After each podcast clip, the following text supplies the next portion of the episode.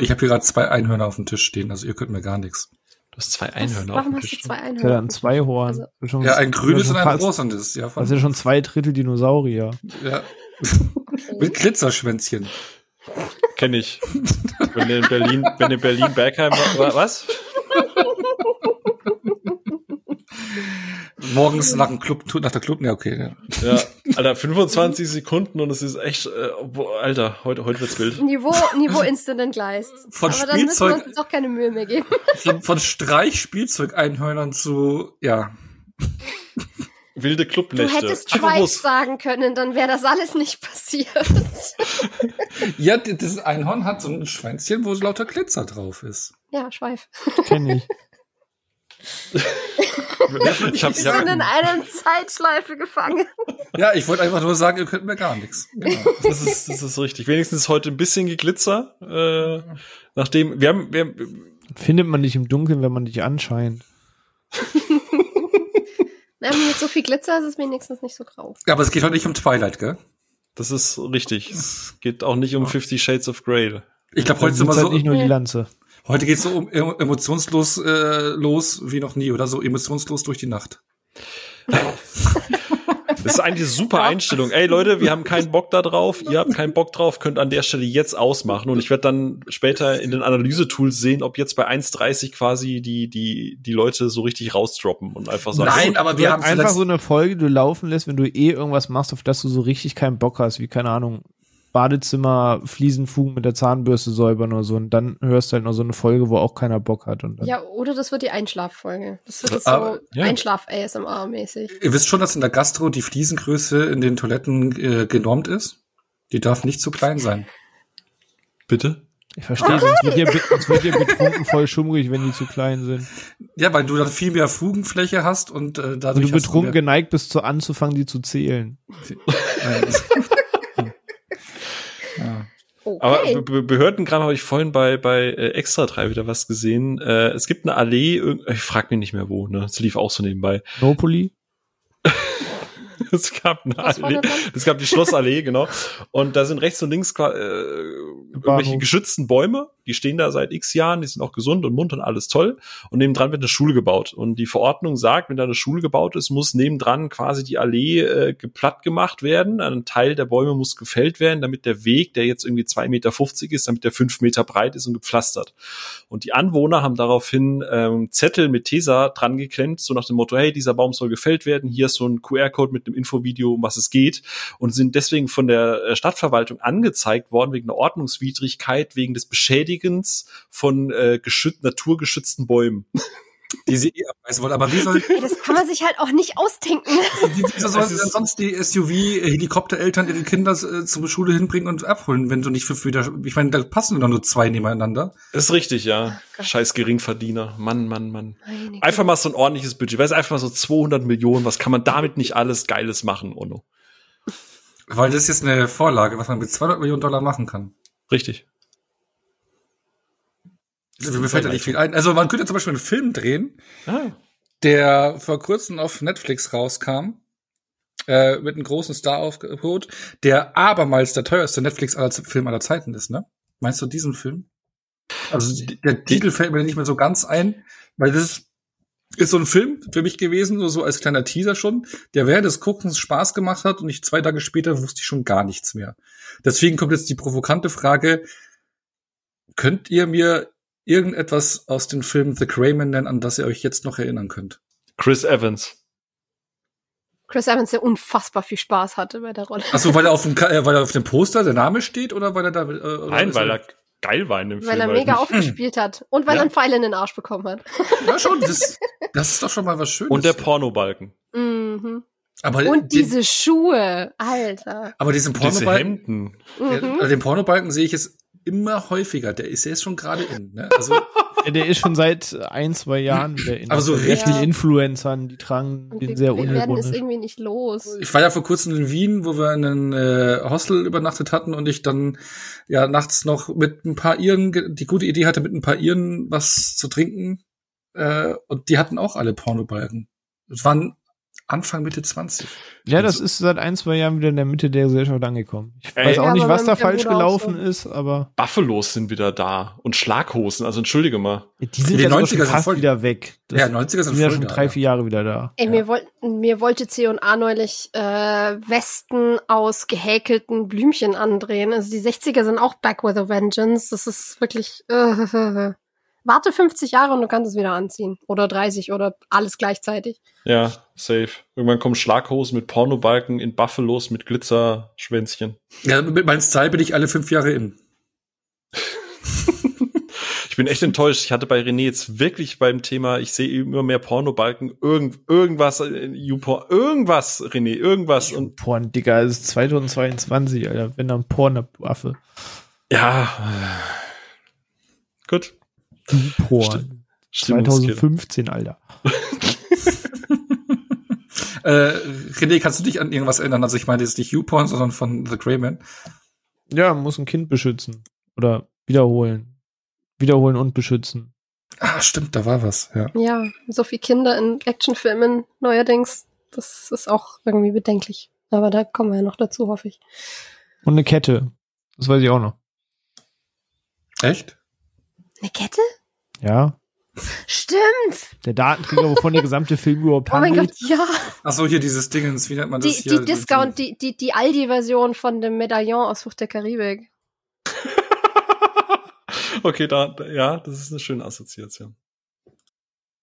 Genau, weil wir wollten über The Greyman reden, äh, von den Rosso-Brüdern, die sich ja durch die MCU-Filme, also Captain America Teil 2 und 3 und der, äh, der Abschluss der Infinity-Sage mit Infinity, äh, Infinity War und Endgame, haben die sich einen riesen Namen gemacht. Äh, genau, wir wollen ein bisschen über The Greyman und halt eben über ihr Schaffen reden, ob die beiden auch außerhalb des MCU funktionieren können. Ne? Spannende Frage eigentlich. Ne? Also hat, das, das Du hat eh einen interessanten Fakt, den wir nachher noch auspacken werden. Aber ja, da werden wir voller Emotionen jetzt doch gleich drüber reden, oder? Habt ihr Bock? Yay! Uh. Äh, hey, man. Ja, Ist heute nicht nur schwarz-weiß, sondern auch Grautöne. Moralisch grau. Hm. Okay, und bevor es losgeht, bitte ich doch um Ruhe im Saal.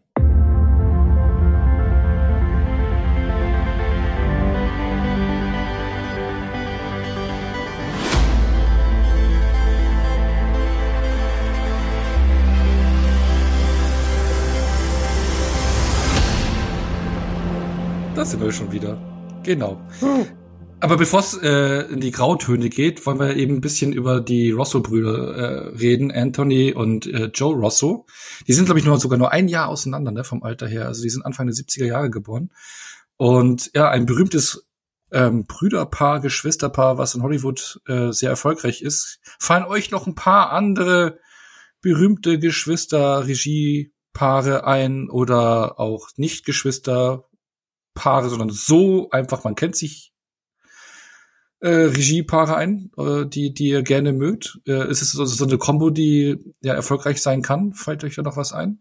Ähm, natürlich gibt es ein Brüderpaar, das mir sofort in den Kopf schießt. Das wären die Cohn-Brüder. Aber da das bei mir mit denen immer so ein bisschen Hit und Miss ist, äh, würde ich eher die Duffer-Brüder gerade ganz aktuell in den Ring werfen.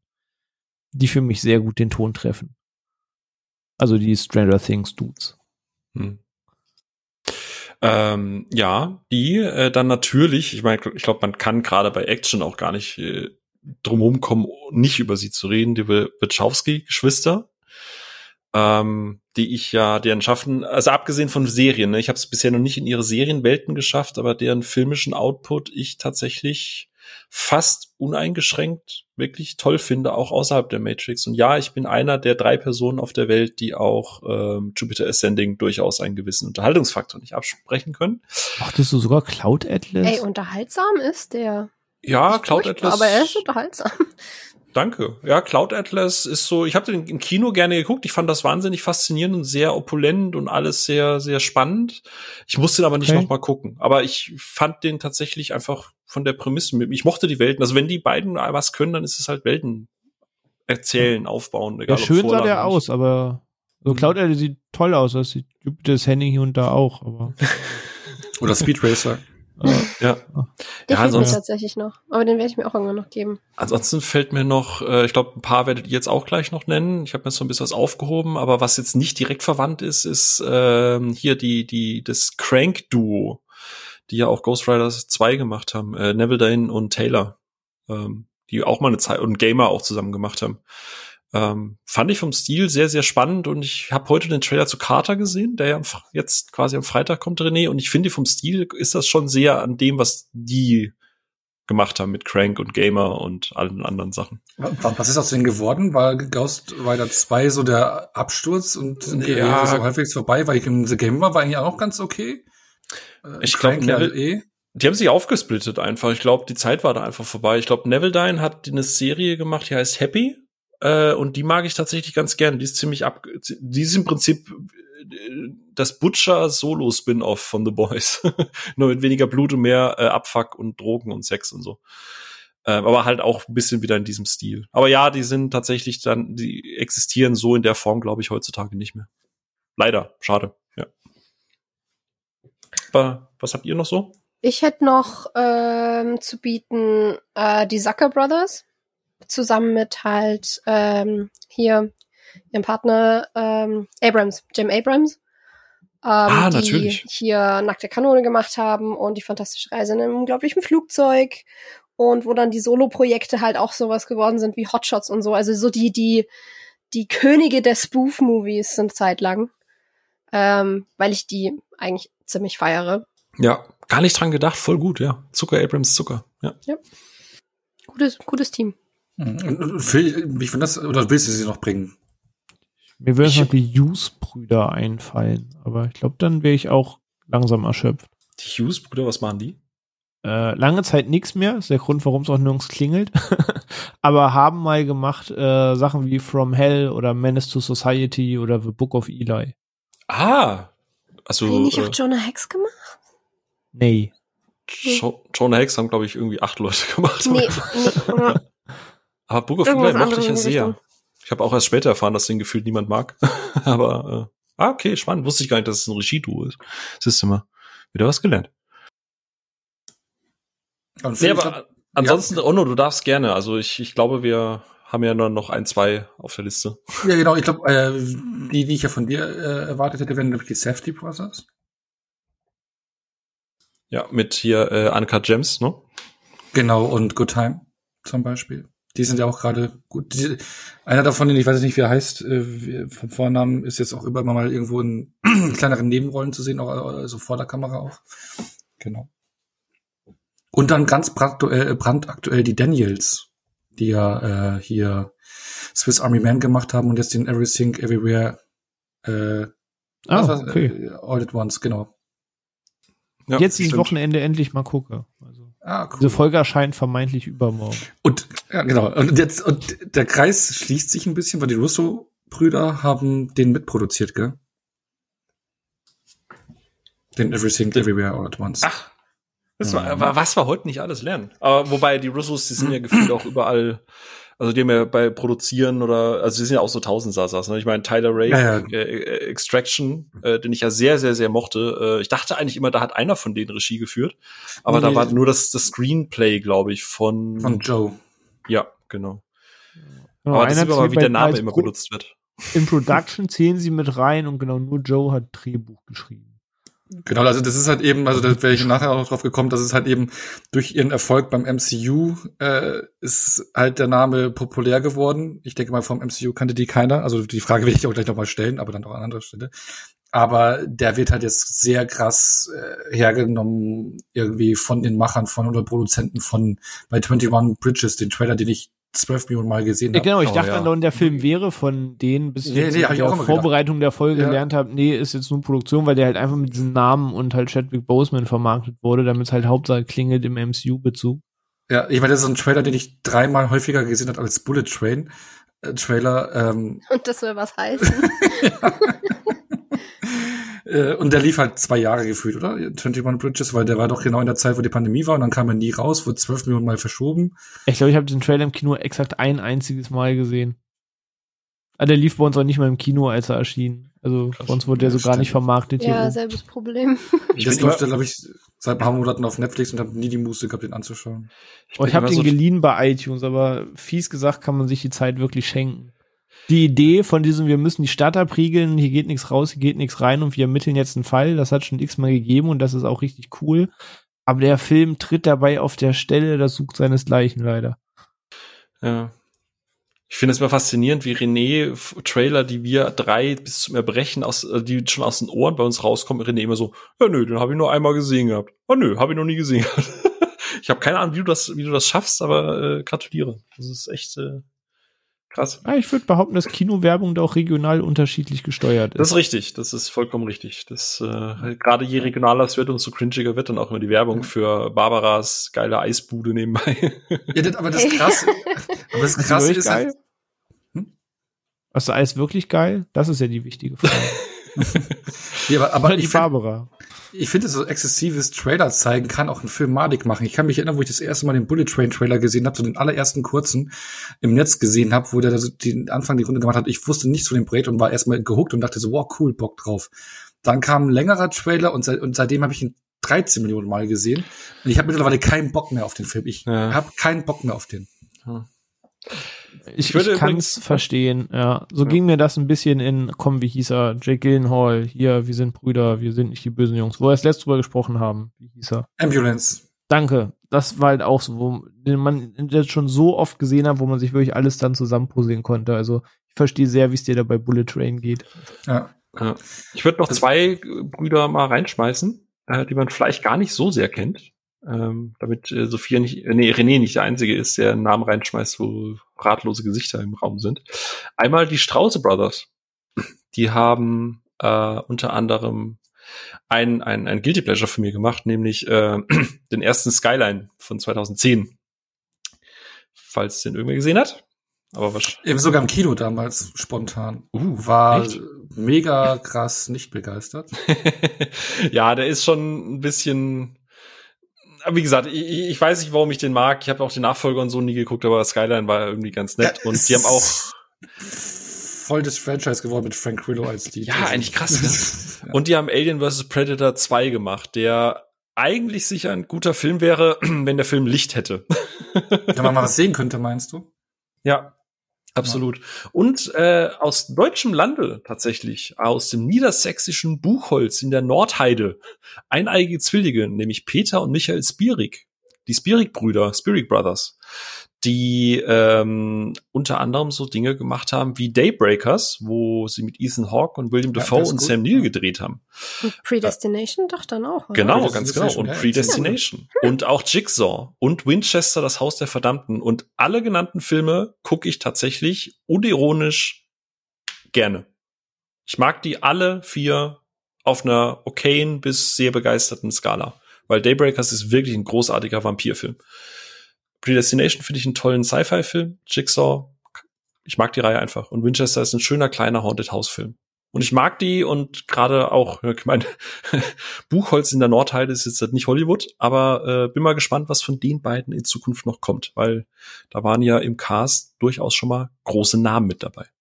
Ja, ich meine, große Namen sind eigentlich auch immer in den Projekten von den Russo-Brüdern dabei, ne? Also gerade mittlerweile. Aber es war nicht immer so, ne? Also ich will dich ein bisschen ausholen, weil die beiden haben ja auch schon vor dem MCU stattgefunden, sonst hätten, wären sie ja da nie gelandet, ne? Man muss sich ja, glaube ich, in Hollywood einen gewissen Namen erarbeiten, sei es im Indie-Bereich oder so, damit man halt im MCU da auf die Landkarte kommt und dann ein Projekt bekommt.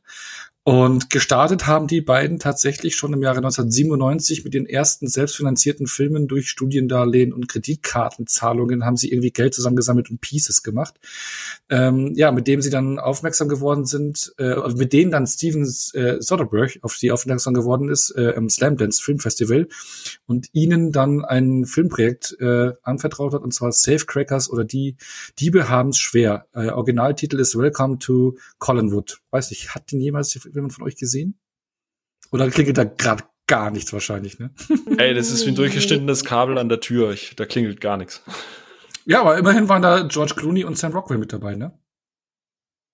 Scheiße, das hast du Sam Rockwell gesagt. Jetzt muss ich. Ja, da- da- ja, das ist wirklich so. so hm, Sam Rockwell, okay, auf die, auf die Watchlist. Hm. Genau, ja. Und äh, ich meine, das war so eine ihrer ersten großen Filme danach, dann nach ihrem Debüt. Und dann sind sie halt sehr krass in die Seriensektion rein, haben den Piloten zu der Serie Lucky gedreht, wodurch dann Ron Howard auf sie aufmerksam geworden ist. Und der hat sie dann in sein Projekt geholt, wo sie auch den Piloten gedreht haben zu der Serie Arrested De Development, äh, wo sie für die Pilotfolge sogar einen Emmy gewonnen haben. Und dann ging's so richtig los dass sie in den Serienbereich drin waren. Die haben da ganz viele Serien, also teilweise habe ich nie gehört, irgendwie so ein paar Auszüge, Lex, What About Brian, Carpoolers, äh, Animal Practice, Running Wild, Happy Endings, Community.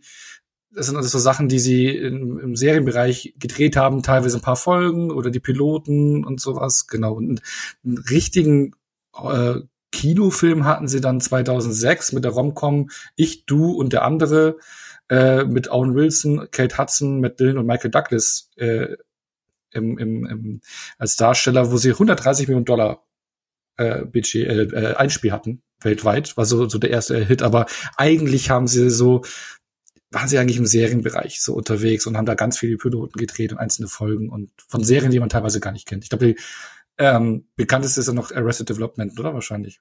Community wird mit Abstand die bekannteste Community, davon. Ja, ja.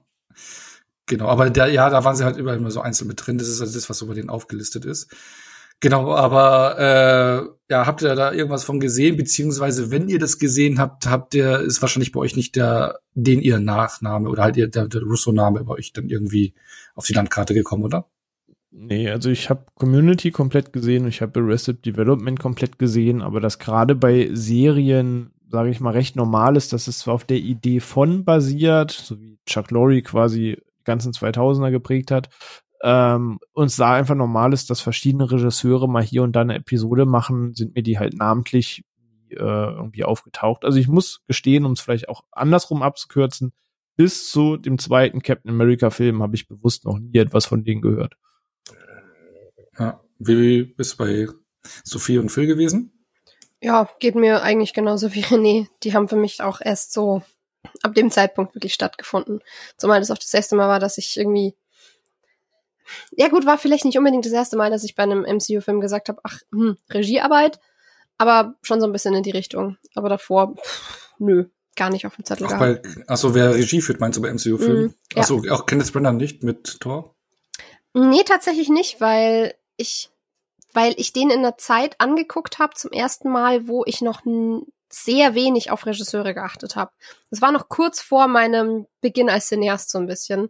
Da waren so die paar Regisseure, die ich kannte, waren halt so ungefähr Tim Burton und pff, David Fincher und Edgar Wright schon, aber das war's dann so ungefähr. Ich vergesse auch immer ich das, nicht drauf geachtet. ich vergesse auch immer das Alter, weil Thor ist ja schon, ne, du bist ja deutlich jünger und Thor, Thor ist ja glaube ich auch schon wieder zehn Jahre alt. Das ist ja bei dir dann, du bist ja noch Teenie Ja. gewesen. Ja, ja, ja ich Ja, ja, der kam raus, da war ich glaube ich 16 oder ja, das oder ist so, also Ja. bisschen her. Und Ja. Phil, wie schaut's bei Ich dir habe aus? schon festgestellt, alles, was bei Sophia länger als 72 Stunden her ist, ist Nostalgie. oh, die Aufnahme letzte Woche auch so damals noch. Nein. Ja, es ist, es ist echt krass. Ähm, nee, aber ansonsten schließe ich mich Sophia beziehungsweise halt auch respektive René an. Ich habe auch nichts von den Serien gesehen. Ähm, jetzt gucke ich ja doch durchaus auf, auf, auf, wer macht da was für einen Film und ist das irgendwie Name und so. Aber tatsächlich, die Russos waren bis, bei mir geht's noch einen Schritt weiter. Also bis Endgame und so habe ich da überhaupt keinen großen Wert irgendwie drauf gelegt. Das Da heißt waren, bei, ah, erst bei Endgame dann, oder? also so bewusst, dass ich wusste, okay, ah, gucke mal, das sind die von letztem Mal und so. Und dann ist mir auch aufgefallen, ah, das sind die von Captain America, ähm, also vom, vom, vom, vom zweiten und dritten. Ähm, aber ansonsten habe ich da vorher, ich habe, ich war, das war noch zu einer Zeit, wo ich das MCU einfach nur genossen habe, wo ich einfach Spaß damit hatte. Äh, ich glaube, der, der einzige, äh, einzige Film oder so, ähm, wo ich wirklich auf, auf die Regie geachtet war, dürfte bei äh, ja, ich glaube Iron Man 3 gewesen sein, weil ich halt ein großer Shane Black Fan bin und äh, Ant-Man vielleicht, wo Edgar Wright eigentlich mit am Start war? Am ja, ja, ja, wobei, ja, wie viel ist dann noch übrig geblieben und so. Und äh, halt natürlich James Gunn, als er an Bord geholt wurde, das waren auch so, so, wo ich dann hellhörig wurde, weil ich halt super von ihm damals super fand.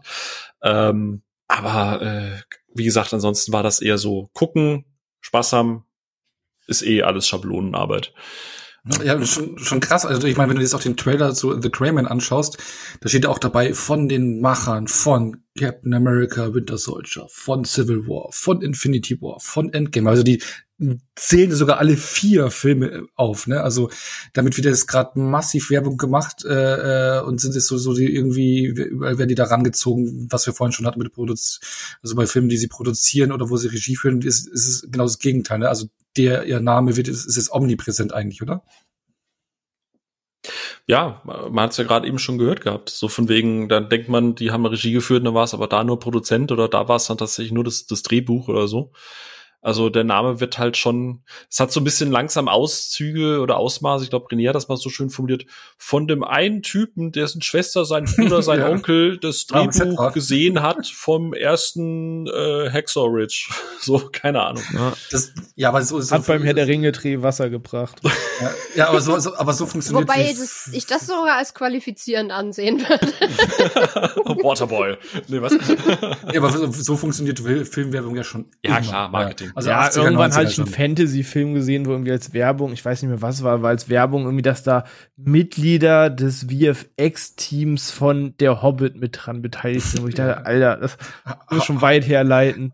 Hauptsache den Namen von irgendeinem bekannten populären Blockbuster irgendwie draufknallen können und das von den und auch immer geil fand ich aber auch immer, dass irgendwelche Regisseure, die wir irgendwann einen Film gebracht haben, von dem visionären Regisseur von oder sonst irgendwas. Also wie viele ja. Regisseure jetzt einfach mal visionär sind, ne? Also ja, vor allem am besten dann ein Film, der 20 Jahre zurückliegt und seitdem hat er ungefähr nichts Nennenswertes ja, mehr gemacht. Ich glaube, die ja, Russos wurden auch schon visionär genannt, äh, ne? aber da können wir drauf, gleich drauf zu sprechen kommen, ob sie das sind. Ne? Ja, auf jeden Fall, äh, ja, da bin ich ja schon, schon mal dann direkt in die MCU-Ära äh, hüpfen, die ja dann doch die Popularität äh, der ihre Namen oder hat die Popularität brachte für die beiden. Und ich meine, für das, was wir jetzt gerade gesagt hatten, so eigentlich so aus der TV, also ein paar TV-Filme haben sie ja auch noch gemacht und äh, eben sehr viele Serien und äh, was weiß ich, was haben wir so zwei, drei Filme vorab, aber auch nichts Bekanntes. Und ja, sind ins MCU gekommen und durften dann 2014 mit Captain America Winter Soldier. Also ich bin äh, ich nenne den jetzt mit Absicht Captain America Winter Soldier schon nicht diesen deutschen Titel. Wie ist er? The, the Return, Return of, the, of the First, first Avenger. Avenger. Ja, furchtbar. Genau, bester, bester Trend in Deutschland. Einen englischen ja. Titel in einen anderen englischen Titel umwandeln. Ja, und das ist noch, schlimm, noch schlimmer. Mhm. Äh, genau, ja. dass gar keiner was checkt. Ja, genau, 2014. Und dann haben sie immerhin ein Budget von 170 Millionen Dollar bekommen. Ne? Und durften da den zweiten Captain America Film machen, äh, der dann insgesamt 714 Millionen Dollar eingespielt hat und direkt danach, 2016, durften sie dann den dritten Teil machen, Captain America Civil War. Äh, 250 Millionen Dollar Budget, 1,153 Millionen, nee, nee 1,1 äh, Milliarden hat er dann eingespielt. Also die haben hier schon zwei sehr erfolgreiche MCU-Filme gemacht. Und ähm, ja, ich meine, jeder kennt, glaube ich, so den ersten Teil von Captain America. The First Avenger, glaube ich, heißt es in Deutschland nur, oder? Nee. Also hieß er ja. noch Captain America? Sogar. Nee, nee, war First Avenger. Ja. First Avenger, ja. Ähm, der ja ja einen gemischten äh, durchwachsen. Ruf hat, genau gemischt durchwachsenen Ruf hat ne, und auch eine ganz eine gewisse Tonalität hat, auch eben durch die Zeit, in der er spielt.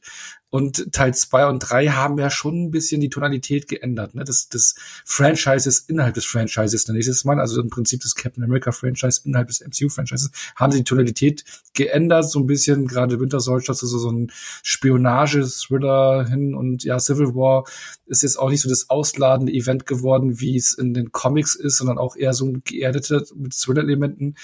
Ähm, habt ihr das gemerkt, dass da so ein bisschen andere Regisseure am am Start sind, hat man hier so eine gewisse, ja, wie will man es denn, so eine Handschrift von dem Brüderpaar entdecken können? Oder wie habt ihr die beiden Filme aufgenommen? Also nur so ein paar kurze Werte, Worte. Wir machen jetzt keinen Deep Talk zu den Filmen, aber nur, ob man halt eben kurz angemerkt, ob man ein bisschen gemerkt hat, dass da andere Leute am Start sind. Ähm, tatsächlich, ähm, jetzt mache ich einen riesen ein riesen Hot Take, wo gleich René wieder Schnappatmung bekommt. Bis zur Aufnahme, beziehungsweise bis, äh, bis ich hier dein Skript heute gelesen habe, wusste ich nicht mal bewusst, dass Civil War von den beiden ist. Ähm, liegt aber auch daran, dass ich Civil War eher in der unteren Hälfte meiner äh, MCU-Liste habe. Aber äh, Winter Soldier ist tatsächlich mein äh, ich schaue gerade auf Platz drei meiner liebsten äh, Filme. Also ich mag den auch generell sehr, sehr, sehr gerne. Äh, und ich mochte da halt, ohne dass ich es halt, ich habe es ja vorhin schon gesagt, ohne dass ich es da bewusst irgendwie gesehen habe, ich mochte halt, dass der im Gegensatz zu viel, vielen anderen MCU-Filmen bis zu dem Zeitpunkt gute Action drin hatte. Also diese, dass da ein Chris Evans und ein Sebastian Stan halt, dass die Kamera auch mal drauf hält, dass nicht alles dem Schnittgewitter untergeht. Und das war das, was mir auch bis heute hängen geblieben ist und wo ich mich auch tatsächlich jedes Mal freue. Vor kurzem gab es bei der Corridor Crew nämlich auch wieder ein, ein Stuntman React und da haben sie halt tatsächlich auch über das erste Zusammentreffen von ähm, Chris Evans und Sebastian Stan halt äh, äh, auch ein bisschen auseinandergenommen, weil sie den Stunt-Koordinator vor Ort hatten und wie sie das alles gemacht haben mit den praktischen Stunt Stunts und so und wie viel Arbeit das dahinter steckt. Und ich habe es damals schon sehr geschätzt, dass der Film sich so geerdet anfühlt, so real. Also es ging ja schon fast ein bisschen in die verpönte DCU-Richtung, ne? Dieses geerdeter, alles ein bisschen entsättigter, weniger bunt, weniger quietschig. Und das, das ist halt mein Ding so. Ich mochte das super gerne und mag das auch bis heute total gerne aber ohne das Wissen halt dahinter, dass ich sagen würde, oh, das ist jetzt krass ihr Stilmittel, sondern ich mochte es einfach, wie es angegangen wurde und wie es umgesetzt wurde. Ich meine, die haben halt auf jeden Fall einen anderen Ansatz verfolgt wie jetzt der erste Teil, ne? Genau, ganz genau. Also, dass der tonal anders war, fand ich, also war jetzt nicht so, dass ich gesagt, oh, das ist aber tonal ganz anders. Wie gesagt, das, da war es auch noch zu einer Zeit, wo ich die einfach anders konsumiert habe. Ähm, aber das war einfach, ich, ich weiß, dass ich den im Kino gern geguckt habe und dass es auch einer der Filme ist, die ich außerhalb des Kinos oder außerhalb von irgendwelchen Podcasts oder so immer mal wieder einfach gucke oder Szenen davon angucke, weil es einfach gute Momente da drin gibt. Ja, ähm, ich mein, ja man kann auch generell sagen, dass es so einer der Filme des MCU ist, der auch nicht von den größten MCU-Fans oder sowas dann doch recht wohlwollend aufgenommen wird. Also ich glaube, wenn man sich mal so bei Fans oder Nicht-Fans oder Kritiker äh, umhört, ist es immer der, wo man sich am, glaube ich, die größte Einigung drauf hat, dass es ein guter Film ist, ne? Habe ich jetzt nicht so bewusst nachgeschaut, aber kann ich mir halt vorstellen, einfach auch, sage ich, ich mache es heute zum, ich sage es heute als erstes von uns, von der handwerklichen Seite, kann ich das auf jeden Fall nachvollziehen, ja. Mhm. Und Civil War hatte man den ein bisschen abgebaut, ja. Okay. Ja, ich fand den Konflikt halt schon immer Banane und äh, ich, ja, ich, ich verstehe den Konflikt halt nicht, aber umsetzungstechnisch war das alles schon okay. Aber man merkt halt schon so ein bisschen, du hast jetzt auch von der Standarbeit geredet, ich meine, die haben auf, auf, auf äh, gute Standarbeit Wert gelegt, ne? so ein Punkt, den wir, glaube ich, bei The Crayman noch mal aufwerfen können. Ähm, genau. Ähm, wie war's bei dir, äh, Sophia? Äh, oder? Ja, ähm, ich sage ja, das ist, das ist eines der ersten Male, wo ich mal geguckt habe, okay, wer hat da Regie geführt äh, im MCU? Ähm, aber auch wirklich viel mehr bei Winter Soldier als bei Civil War. Ähm, ich habe, ich habe heute versucht, kommen wir nachher noch dazu. Ich habe versucht, den Solo-Film von ihnen zu gucken, Cherry, und ich habe dann irgendwann aufgegeben und habe stattdessen nochmal Winter Soldier angemacht und habe mir nur gedacht, sie können doch inszenieren, mhm. weil da wirklich auch großartige Kamerafahrten dabei sind, teilweise, also gerade die Eingangssequenz ähm, auf diesem gekidnappten oder auf dem gekaperten Schiff also die Geiseln befreien müssen. Da hast du richtig, richtig tolle Kamerafahrten, die dir eine Übersicht geben, so wer ist gerade wo auf dem Schiff, wie arbeitet sich Cap nach vorne und dann hast du halt diese tollen Fight-Szenen zwischen ihm und Batrock. Also die sind wirklich gut durchkoordiniert und durchchoreografiert, die Szenen und du siehst die Kämpfe und eigentlich mag ich so ziemlich alle Actionsequenzen da drin wirklich gerne. Ähm, das ist dann ein anderen Filmen von ihnen wieder nicht mehr ganz so mega schön, obwohl es auch in Civil War so seine Momente gibt. Ich glaube, da hatten sie natürlich auch so ein bisschen das Problem, dass sie extrem viele Leute jonglieren mussten. Ähm, mit verschiedenen Kampfstilen und das alles in Szene zu setzen, ist eine Herausforderung. Ähm, da ist, wie wir es ja gesagt haben, da ist halt ähm, Winter Soldier deutlich geerdeter. Aber ich muss halt auch gleichzeitig sagen, ähm, ihnen arbeitet halt bei Winter Soldier auch das Drehbuch massiv zu. Weil man darf ja halt Inszenierung und das, was einfach vom Drehbuch schon vorgegeben wird, an wie der Film strukturiert ist und so, das darf man halt auch nicht unterschätzen. Und ich finde halt, dass Winter Soldier für einen MCU-Film auch ein wahnsinnig gut flüssiges und ähm, ja, einfach ein sehr, sehr angenehmes und smart geschriebenes Drehbuch hat. Und dadurch sticht er halt auch ein bisschen raus und dadurch haben die halt einfach schon eine andere Grundlage gehabt und daran hat's halt bei Civil War auch wieder gehapert. Und das haben sie dann aber im Gegenzug halt nicht ausgeglichen oder rausgerissen und weil eben so eine gewisse Handschrift irgendwo bisschen fehlt. Aber ja, also da war jetzt nicht so nicht so viel, was wo ich gesagt hätte, ach ja, richtig, das ist ja so die Russo Handschrift so nee, hm, nicht hm. unbedingt. Ja, aber spannend war, ich meine, man merkt schon irgendwie so einen anderen Stil, eine gewisse Tonalität. Ich finde, dass sich da Civil War und, und, und Winter Soldier schon recht ähneln, aber gleichzeitig ist das man irgendwie anmerkt, aber so eine richtige Handschrift haben sie auch nicht, ne? Also, ist ja eh spannend. René, wie siehst du das bei den beiden Filmen? Hast du da irgendwie so gemerkt, da sind jetzt andere Macher am Start? Ja und nein. Also rückblickend ist der Film halt irgendwie zu einer relativ schlauen Zeit erschienen, weil es die ersten Fortsetzungen waren. Ähm, das MCU war blöd gesagt noch frischer. Es war erst sechs Jahre alt. Es gab erst den ersten richtigen Climax mit Avengers. Und fast alles, was davor stattgefunden hat, waren Origin Stories.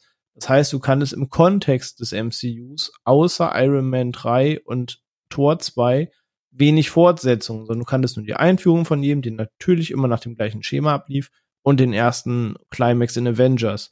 Das heißt, alles, was danach folgte, musste in irgendeiner Form anders sein. Es wird nicht wieder eine Origin-Story sein. Alles, was jetzt passiert, passiert mit Leuten, die Kräfte ha bereits haben. Das heißt, es war spannend allein zu sehen, was macht der Held jetzt nach Avengers. Das war halt Punkt eins, wo der Film relativ einfach hatte zu gewinnen. Ähm, und Punkt zwei ist halt, der Film, also ich mag den total gern und der ist auch in meiner ewigen Top 5, weil der mir einfach Spaß macht. Aber der macht halt Spaß, weil er sich Ideen bedient, die schon da waren. Ähm, also der Captain America Film macht so Spaß, wenn man Filme wie Mission Impossible oder noch viel, viel, viel eher und näher dran die Bourne-Filme mag, weil ich Spionage-Thriller mm. Thriller und die Action-Passagen daran mag und weil ich Elemente dieses Genres darin wiedergefunden habe, dass sie das mischen mit einem Superheldenfilm. Das ist der Punkt, warum das für mich Spaß macht und funktioniert. Und wie wir jetzt in Greyman gelernt haben, haben sie vielleicht generell zu der Born-Reihe oder so Spy-Thriller vielleicht eine Affinität und spielen einfach immer gerne damit rum. Ähm, das haben sie in Civil War ja auch so ein bisschen gemacht. Da haben sie sich nur ein bisschen sklavischer an den Konflikt gehalten, um den es geht. Ähm, aber klar, es war sehr erfrischend damals, den Winter Soldier Film zu sehen und ich feiere den auch und die Action-Szenen sind nice. Aber sie haben halt blöd gesagt einfach versucht, einen Born-Film ins MCU zu bauen, hatten vorher x Jahre Sitcom-Erfahrung und konnten mit den Gags im MCU gut arbeiten. Und dieser Mix aus ihrer Spy-Affinität und ihrer Sitcom-Erfahrung hat halt einfach gut funktioniert. Meine ich jetzt gar nicht wertend. Ich mag den Film total gerne. Ich habe den häufig gesehen, werde den auch sicher noch häufig gucken. Aber klar, dieser in Häkchen neue Impact oder neue Einblick hat halt damals funktioniert. In Civil War kann man streiten. Ich finde, der Film funktioniert so richtig immer beim ersten Mal gucken. Danach baut das halt immer ein bisschen ab mag die Geschichte nach wie vor, aber am Ende bleibt dann doch äh, nur der Anfang und der Climax am Flughafen hängen. Ähm, aber da hätte ich mir auch einfach ein bisschen mehr gewünscht, dass man tatsächlich ein bisschen konsequenter vielleicht mit der Vorlage umgeht und vielleicht doch den einen oder anderen über den Jordan jagt. Das hatte man sich damals leider noch nicht getraut. Ähm, aber ja, ich, ich mag sie halt deswegen wegen den Elementen, die in diesen Film eingeflossen sind. Aber gerade jetzt, wenn ich mir Grayman angucke, wo sie versuchen, den gleichen Trick nochmal zu machen, wo wir gleich noch drüber sprechen. Ja. Ist halt die Frage, wenn das der eine Trick ist, den sie besitzen, dann hat es damals einfach nur sehr glücklich funktioniert bei Winter Soldier. Das, und das ist auch eine Frage, die wir uns später stellen können, weil da einfach die MCU-Leitplanken dann einfach fehlen, ne? Kann man so äh, genau genau. teasern, ne? aber ich meine äh, ich würde noch ein, eine Sache entgegentreten was du gemeint hattest. Man konnte ja nur gewinnen äh, beim Nachfolger also beim zweiten Captain America Film so die erste Fortsetzung nach Avengers. Und man konnte nur gewinnen hatte ein leichtes Ding. Äh, da würde ich nur einfach mal Thor The Dark World dagegen ja na gut. War, war vielleicht gerade war vielleicht gerade optimistisch formuliert. Muss nicht immer gleich was Gutes was anderes. Ja, nee, das stimmt. Selbst Iron Man 2 war ja eher eine weniger gefeierte Fortsetzung. Mhm. Aber der war ja vor Avengers da. Mag den lieber ja. als den dritten, ehrlich gesagt. Finde den ganz Ja, gut. das, aber das denke ah. ich mir geht auch von der Vorlagen. Also da geht es wieder um die Vorlagengeschichte, aber. nee, da hat Iron Man 2 wirklich gar nichts mit zu tun. Also so gar nicht, gar nicht. Ich habe den lange nicht mehr gesehen, ja. Mal wieder anschmeißen. Aber genau, das, mit den beiden Captain America Filmen haben sie sich halt schon einen guten Ruf aufgebaut. Ich meine, es waren Kritikerlieblinge. Also ich hatte es vorhin gemeint, ich glaube echt, dass halt Winter Soldier einer der Filme ist, wo sich die meisten Leute darauf einigen können, dass es ein guter Film ist. Ich glaube, der wird in den meisten Top 5 Listen aus dem MCU bei allen auftauchen, bei manchen sogar auf Platz 1. Also viele Orte Du brauchst halt auch mit am wenigsten Vorkenntnis, um ja. zu verstehen. Also selbst wenn du nichts gesehen hast und du keine Ahnung hast, wer Hydra, wer Shield ist, du checkst im Zweifel, da gibt's irgendwie zwei Institute, die eine ist gut, die andere nicht so gut. Bei der einen dachtest du, die ist gut und irgendwer haut den anderen in die Pfanne. Und mehr musst du ja am Ende gar nicht wissen. Ja. Ich glaube, deswegen funktioniert der halt auch so gut. Das und ich glaube, ein entscheidender Punkt ist eben das, was wir auch schon gesagt haben, dass das jetzt hier eher so ein, äh, ja, ein Spy-Thriller ist, der geerdet ist und nicht ein großes, buntes äh, Superheldenbonbonchen ist und womit halt viele auch nichts anfangen können, wahrscheinlich die ihre Probleme mit dem MCU haben, dass äh, dieses ganze Superheldengedöns, sondern dass der runtergefahrener ist und eben von Freunden, äh, von Leuten, die nicht so große Freunde von Superheldenfilmen ist, glaube ich, dann da besser punkten kann. Sophie hat das vorhin ganz schön gesagt, weil es ist äh, in dem Punkt halt auch sehr, sehr, sehr dankbar, weil du halt eben nicht wie in Civil War dann plötzlich wieder das Ensemble hast, dass du irgendwie einen Captain America gegen dann Spider-Man und dann plötzlich hast du noch Ant-Man hinten dran, der einmal über den Flughafen stolpert, sondern du hast halt wirklich zwei auf Augenhöhe Menschen, die sich begegnen, also Menschen in, An in Anführungsstrichen, ne? Natürlich mit starken, mit Superkräften, aber da ist halt alles sehr geerdet und das ist halt sehr, sehr, sehr dankbar, weil du dir keine Gedanken machen musst, okay, wie ist das jetzt, wenn ein Captain America auf einen Ant-Man trifft oder sonst irgendwas, wie muss ich das skalieren, wie muss ich das umsetzen, sondern hier hast du einfach, okay, zwei Leute prügeln sich. Punkt. Und ja, gleichzeitig finde ich, dass der Film auch unglaublich von seinem Kerncast einfach getragen wird, weil es dadurch, dass es so wenig Leute sind, kommen die mehr zum Glänzen. Mhm. Und die Chemie zwischen diesem Kerntrio, sage ich jetzt mal, aus ähm, Black Widow, Captain America und Falcon also Mackie, Evans und Johansson, die funktionieren halt extrem gut zusammen. Die haben eine tolle Chemie miteinander. Das ist richtig schön ausbalanciert zwischen diesem etwas stoischen und ernsteren von, von äh, Cap, der aber aus der Reserve gelockt wird, sowohl von Falcon als auch von Black Widow. Das, das ist eine richtig schöne Balance und die tragen das einfach extrem auch durch die Performances und durch das Charisma. Ähm, was, was ich finde, dass die auch wenn es ein guter, geerdeter, gut geschriebener Spy-Thriller ist, was die Russo-Sachen dringend brauchen, sind charismatische Charaktere, die für sich stehen können und das tragen können, weil es hat The Grey Man streckenweise, finde ich zum Beispiel auch nicht. Also, das profitiert auch davon ganz massiv. Ja, und vor allem du hast du schon etablierte Figuren, die du dann auch im Civil War gegeneinander äh, antreten lassen konntest, weil was ich auch in einem Interview von den Russos gelesen habe, ist, ich meine, die kommen aus einem Seriensegment, sie mögen es über mehrere, über längeren Zeitraum Figuren eben zu, ja, zu etablieren, weiter zu erzählen und mit denen zu arbeiten, was du ja im Serienbereich logischerweise machst. Und deswegen passt es hier im MCU ja ganz gut, weil du hast schon etablierte Figuren, eben mit denen du hantieren kannst. Auch in Civil War kommen zwar neue dazu, aber jeder kennt sie. Es ist im Prinzip wie eine Serie. Das MCU ist wie eine große Serie, bloß mit Filmen als Folgen. Deswegen funktioniert es ja ganz gut. Jetzt haben wir gerade gesagt, dass ähm, Winter Soldier einen kleineren Cast hatte. Civil War war schon ein bisschen größer. Noch größer war dann das, äh, das darauf folgende Projekt, und zwar äh, ja die Infinity Saga zum Abschluss bringen mit Infinity War und äh, Endgame. Ich glaube, es ist einer der krasse, eigentlich eines der krassesten Filmprojekte aller Zeiten. Würde ich jetzt einfach mal so sagen, wenn man sich die nackten Zahlen anschaut. Weil die beiden Filme hatten zusammen ein Budget von 672 Millionen Dollar. Ja? Also die beiden Filme zusammen. Und haben insgesamt 4,8 Milliarden Dollar eingespielt. Also ich, es gibt halt nichts krasseres. Es hat sie halt komplett nach oben katapultiert, äh, katapultiert, was das Finanzielle betrifft, also vom Erfolg her. Und ähm, hier kommt es auch wieder zum Tragen, so die Leitplanken von MCU. Sie haben ihren Rahmen gehabt, äh, ihre etablierten Figuren und haben die jetzt eben orchestriert hier mit Infinity War und Endgame. Äh, ja, ein krasses Projekt. Ich glaube, was auch ja für viel Freude oder Trauer und alles gesorgt hat bei Fans. Man gibt äh, die ganzen Videos, wo die Leute auch in Game im Kino waren und wie sie reagiert haben auf alles. Also ein gigantisches Projekt, was sie ich würde jetzt einfach mal die These drauf äh, reinwerfen, ich meine, die Zahlen belegen's, erfolgreich abgeschlossen haben. Wie ist es da jetzt? Merkt ihr da eine Handschrift, speziell von den Russos, oder was kann man denen in diesen Rahmen zusprechen? René im Vorgespräch hatten wir schon ein paar interessante Punkte. Vielleicht magst du da dazu ein bisschen was direkt damit anfangen. Ja, ich glaube so als Diskussionsgrundlage. Ja, also erstmal zu deiner Frage vorab. Ich finde jetzt nicht, dass man jetzt sagt, wenn man den Film guckt, oh ja, klar, das ist, ne, das, das muss von denen sein, die die anderen zwei Filme, die wir eben besprochen haben, gemacht haben. Klar, Civil War war auch schon so, so ein kleiner Ensemble-Film, wo sie mit mehr Hauptdarstellern quasi hantieren mussten. Aber wie gesagt, halt beides geht in so eine sehr politische Richtung, in so eine Spy-Richtung. Auch in Civil War ist Politik großes Thema. Ähm, das hat man jetzt in Infinity War nicht.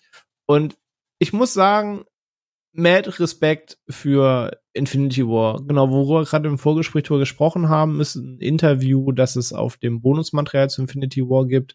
Da geht es so ein bisschen um die Planung des Projekts und alles, dass sie wussten, wie viel Geld haben wir, wie viel Laufzeit haben wir etwa, wie lang darf der Film sein. Das sind ja am Ende knapp 150 Minuten, also zweieinhalb Stunden gewesen. Ähm, und, und wie machen wir das? Und wenn man jetzt sich allein halt mal den Cast von Infinity War anguckt, wer da mitspielt, ist er ja halt so, ja. wer spielt da mit? Jeder.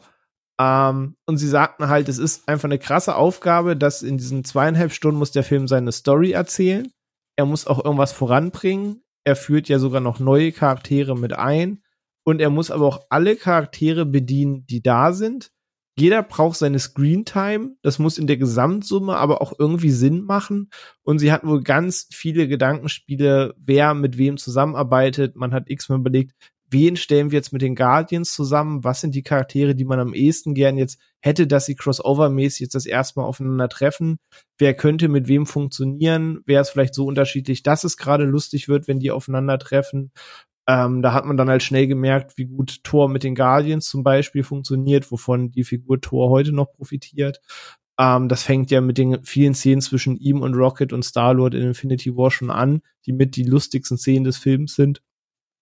Und in meinen Augen haben sie das halt auch super geschafft. Also ich habe Infinity War wirklich häufig inzwischen geguckt und ich finde jedes Mal wieder das Gefühl, wer hat wie lang Screentime und du weißt trotzdem, wer befindet sich gerade wo in diesem Film. Das funktioniert für mich halt in so einem Film richtig gut. Also kann ich ja sagen, ich mag Infinity War sehr gerne. Ich würde sagen, es ist immer noch mein liebster Film. Da kommt alles zusammen, was sich davor aufgebaut hat. Das hätte richtig nach hinten losgehen können. Das hätte auch eine reine zweieinhalb Stunden Materialschlacht werden können, wo 20 Leute versuchen, blind auf Thanos zu rennen und immer wieder scheitern. Aber er hat seinen Witz, er erzählt seine Geschichte, der Climax, finde ich, passt. Also ich mag den Film sehr gerne und finde, für das, was die da handhaben mussten, du sagst es, es gab schon Ensemblefilme, aber in dieser Größenordnung einen Film nach so vielen Jahren zu einem Punkt zusammenzuführen, das kann halt auch nach hinten losgehen. Da muss man einfach mal sagen, Props dafür, weil das ist schon gut gelungen. Ja, also da haben sie auch äh, gut geplant. Also es ist auch einer, oder ich glaube sogar auch mein Lieblings-MCU-Film, würde ich auch so sagen, weil ich bin eh generell so ein Ensemble-Film-Fan und die haben es hier echt gut ausbalanciert. Das heißt, sie haben hier schon viel Gehirnschmiss äh, reingesteckt, ne? Äh, jetzt nicht handwerklicherseits, sondern einfach so fürs Balancing. Mhm. Also das, das, konnten sie alles gut handeln, den Cast, äh, den Ensemble handeln, aber so handschrifttechnisch, um da nochmal so zurückzukommen, vor allem verglichen mit den Captain America Film, da merkt man jetzt nicht so tonal oder irgendwie nee. so von der Ausrichtung. Finde ne? ich persönlich jetzt nicht, nee. Ja. Sophia, wie ist es bei euch da ja. so? Ähm, und man muss halt auch da wieder sagen, wie viel von der Aufteilung, welcher Charakter bekommt wie viel Zeit und wie viel zu tun und sowas. Wie viel kommt halt auch einfach vom Drehbuch aus anderen Quellen. Ähm, aber sie haben es definitiv ziemlich, sie haben einfach extrem kompetent umgesetzt. Also da ist jetzt nichts, wo ich sage, boah, pff, geht ja gar nicht. Aber was mir bei denen einfach direkt schon aufgefallen also bei Infinity War schon aufgefallen ist und was bei Endgame dann, finde ich, richtig schlimm wurde, ähm, ist, ich glaube, ich weiß so ein bisschen, warum die Russos sich gerne in diesem Spionage-Genre ähm, rumtreiben, weil da bist du auch gezwungen, mit realen Locations zu arbeiten und alles in diese reale Welt zu setzen und dann hast du eben deine Stadtsettings und so weiter und so fort. Deswegen, wir haben, deswegen funktioniert es in äh, Return of the First Avenger hm, so gut oder in Civil War, weil das spielt halt in urbanen Settings, sage ich jetzt mal. Deswegen haben wir dann einen Showdown auf einem Flughafen in war das nicht irgendwo Berlin oder was? Leipzig? Leipzig. Ähm, auf dem Leipziger Flughafen, was jetzt auch schon nicht spannendste so Location, aber man, es muss jetzt auch nicht krasser sein für den Film. Aber ich hätte es mir für Infinity War gewünscht, für die finale Schlacht. Und ich hätte es mir ganz besonders für Endgame gewünscht, weil ich muss sagen, was die nicht hinbekommen haben, für mich ist einfach die Inszenierung von anderen spannenden Welten. Asgard hat funktioniert in äh, den Filmen, weil das schon vorher designt und etabliert war und in Szene gesetzt. Und da mussten sie nur drauf zurückgreifen. Aber auch Wakanda fand ich so deutlich uninteressanter als in Black Panther. Und du hast dann eben für diesen finalen Showdown hast du in äh, Infinity War hast du braun-gelbes Gras überall. und keine wirkliche Geografie von irgendwas, weil einfach nur eine große braun-gelbe Fläche. Und genau das gleiche hast du in Endgame auch. Ich hätte mir so sehr gewünscht, dass, dass einfach diese Schlacht irgendwie schöner aussieht, als einfach nur graue Massen, die auf unsere Helden zustürmen vor einem grau-braun schwarzen Trümmerhintergrund. Und das ist was, wo, wo die Inszenierung von denen für mich massiv krankt, weil ich es einfach alles nochmal um 80 Prozent geiler gefunden hätte, wenn das irgendwie schöner ausgesehen hätte. Weil auch in einem, in, auch in einem äh, Rückkehr des Königs hast du ein gelblich-grünes großes Feld. Aber du hast halt trotzdem einfach diese wunderschöne Landschaft im Hintergrund und du hast trotzdem immer ein Gefühl davon, wer wo ist. Und es sieht, es sieht einfach interessanter aus. Ich kann es nicht anders formulieren. Und da fallen sie bei mir ziemlich auf die Nase bei den großen Schlachten am Schluss. Spannend. Das finde ich gerade bei den beiden Schlachten halt absolut nicht so. Bei allen, bei vielen anderen würde ich hier komplett zustimmen im MCU, aber gerade da finde ich es Ort, wo es wer Zeit echt on peak getroffen. Ah, spannend, so unterschiedlich nimmt man es wahr. Hm, also ich würde jetzt nicht sagen, also gerade in Endgame habe ich jetzt nicht unbedingt die Übersicht verloren, wer wo ist, weil das ja essentiell war. Also das Haushalten können sie schon, aber der Ort selber hat trotzdem keine Geografie. Also du hast, du hast halt trotzdem einfach nur einen Blob an Feld, wo die Personen untereinander Beziehungen zueinander haben, geografisch. Und deswegen weißt du, wer wo ist. Aber es ist jetzt an und für sich ich finde, ich, ich finde, es sind so Non-Orte, die sie geschaffen haben, die für mich keine Persönlichkeit und keine reale Masse oder Existenz haben in und an und für sich. Die, da, da kommst du nachher nie wieder hin zurück. Aber es kann auch nur meine Wahrnehmung sein. Mm, ich setze mich tatsächlich dazwischen euch beide. Ich war sehr, sehr froh, dass, äh, also ich, ich dachte mir schon, dass das René und Ono die, die äh, Infinity War und Endgame sehr, sehr mögen und muss da jetzt auch immer wieder aufpassen, weil man ja nicht in diese Mecha-Trash-Ecke reingehen möchte. Ich mag Infinity War und Endgame als genau das, was es ist. Es ist, Ono hat es vorhin äh, schon so schön gesagt, aus rein handwerklicher Perspektive, aus der ganzen Koordination von so einem Mammutprojekt, von etwas, das es so in dieser Art, in dieser Wichtigkeit, mit dieser Conclusion, das ist ja nicht nur ein Serienfinale, das ist ja quasi das Finale. Das äh, beendet ja nicht nur eine Reihe, eine Storyline von einer Figur, sondern es beendet halt einen kompletten Arc, den du über Jahre aufgebaut hast. So.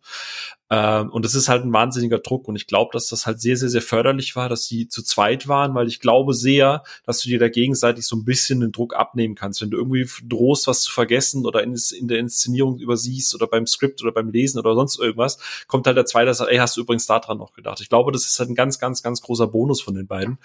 Und ähm, ich mag Infinity War und Endgame wirklich als genau das, was es ist. Dieses bombastische, zweigeteilte Finale, das auch endlich mal eine Existenzberechtigung hat dafür, dass du ein Finale in zwei Filme aufteilst. Looking at You, Harry Potter und all die anderen Young Adult Filme, die am Ende immer zwei Teile bekommen. Also aus der Sicht bin, absoluter Respekt für die Russos. Das ist was, was glaube ich danach nie wieder, also diese Leistung muss niemand, niemals jemand wieder so in der Art bringen, weil man immer das als Blaupause, hey, wie haben die das damals gemacht? Hey, guck mal, wie die das äh, damals im Making of. Ne, ne, ne, ne. Also du hast schon mal jemanden, der es geschafft hat und der da diesen Schritt gewagt hat. Ich bin aber auch in dem Punkt bei Sophia, dass mich bei all dieser Lobpreisung, die ich halt gerade für Captain America und so hatte, Infinity War und Endgame sind bei mir eher auch so im Mittelfeld angesiedelt, weil alles um dieses bombastische Abschlussding und diese, dieses Beendigung von diversen Reisen und das, was aufgebaut worden ist, verliert mich in der Inszenierung tatsächlich. Es gibt großartig inszenierte Momente, gerade so der, sagen wir mal, der, der Heldenkampf dann gezielt gegen Thanos am Ende und so. Ähm, aber ich habe die ganze Zeit, als Sophia das beschrieben hat, sehr, sehr, sehr genickt weil mir es halt auch ähnlich ging. Du hast recht, du weißt halt, die und die Person stehen zusammen, also muss das quasi irgendwo in ihrem Bereich stattfinden. Aber am Ende ist es halt Random Location X und Random Location Y. Du hast einmal diesen Establishing Shot mit den ganzen Portalen, wo alle auftauchen, wo auch selbst mir als jetzt nicht so tief drin im MCU und so, selbst mir die Erpelpelle bis an die Fußspitze runtergeht.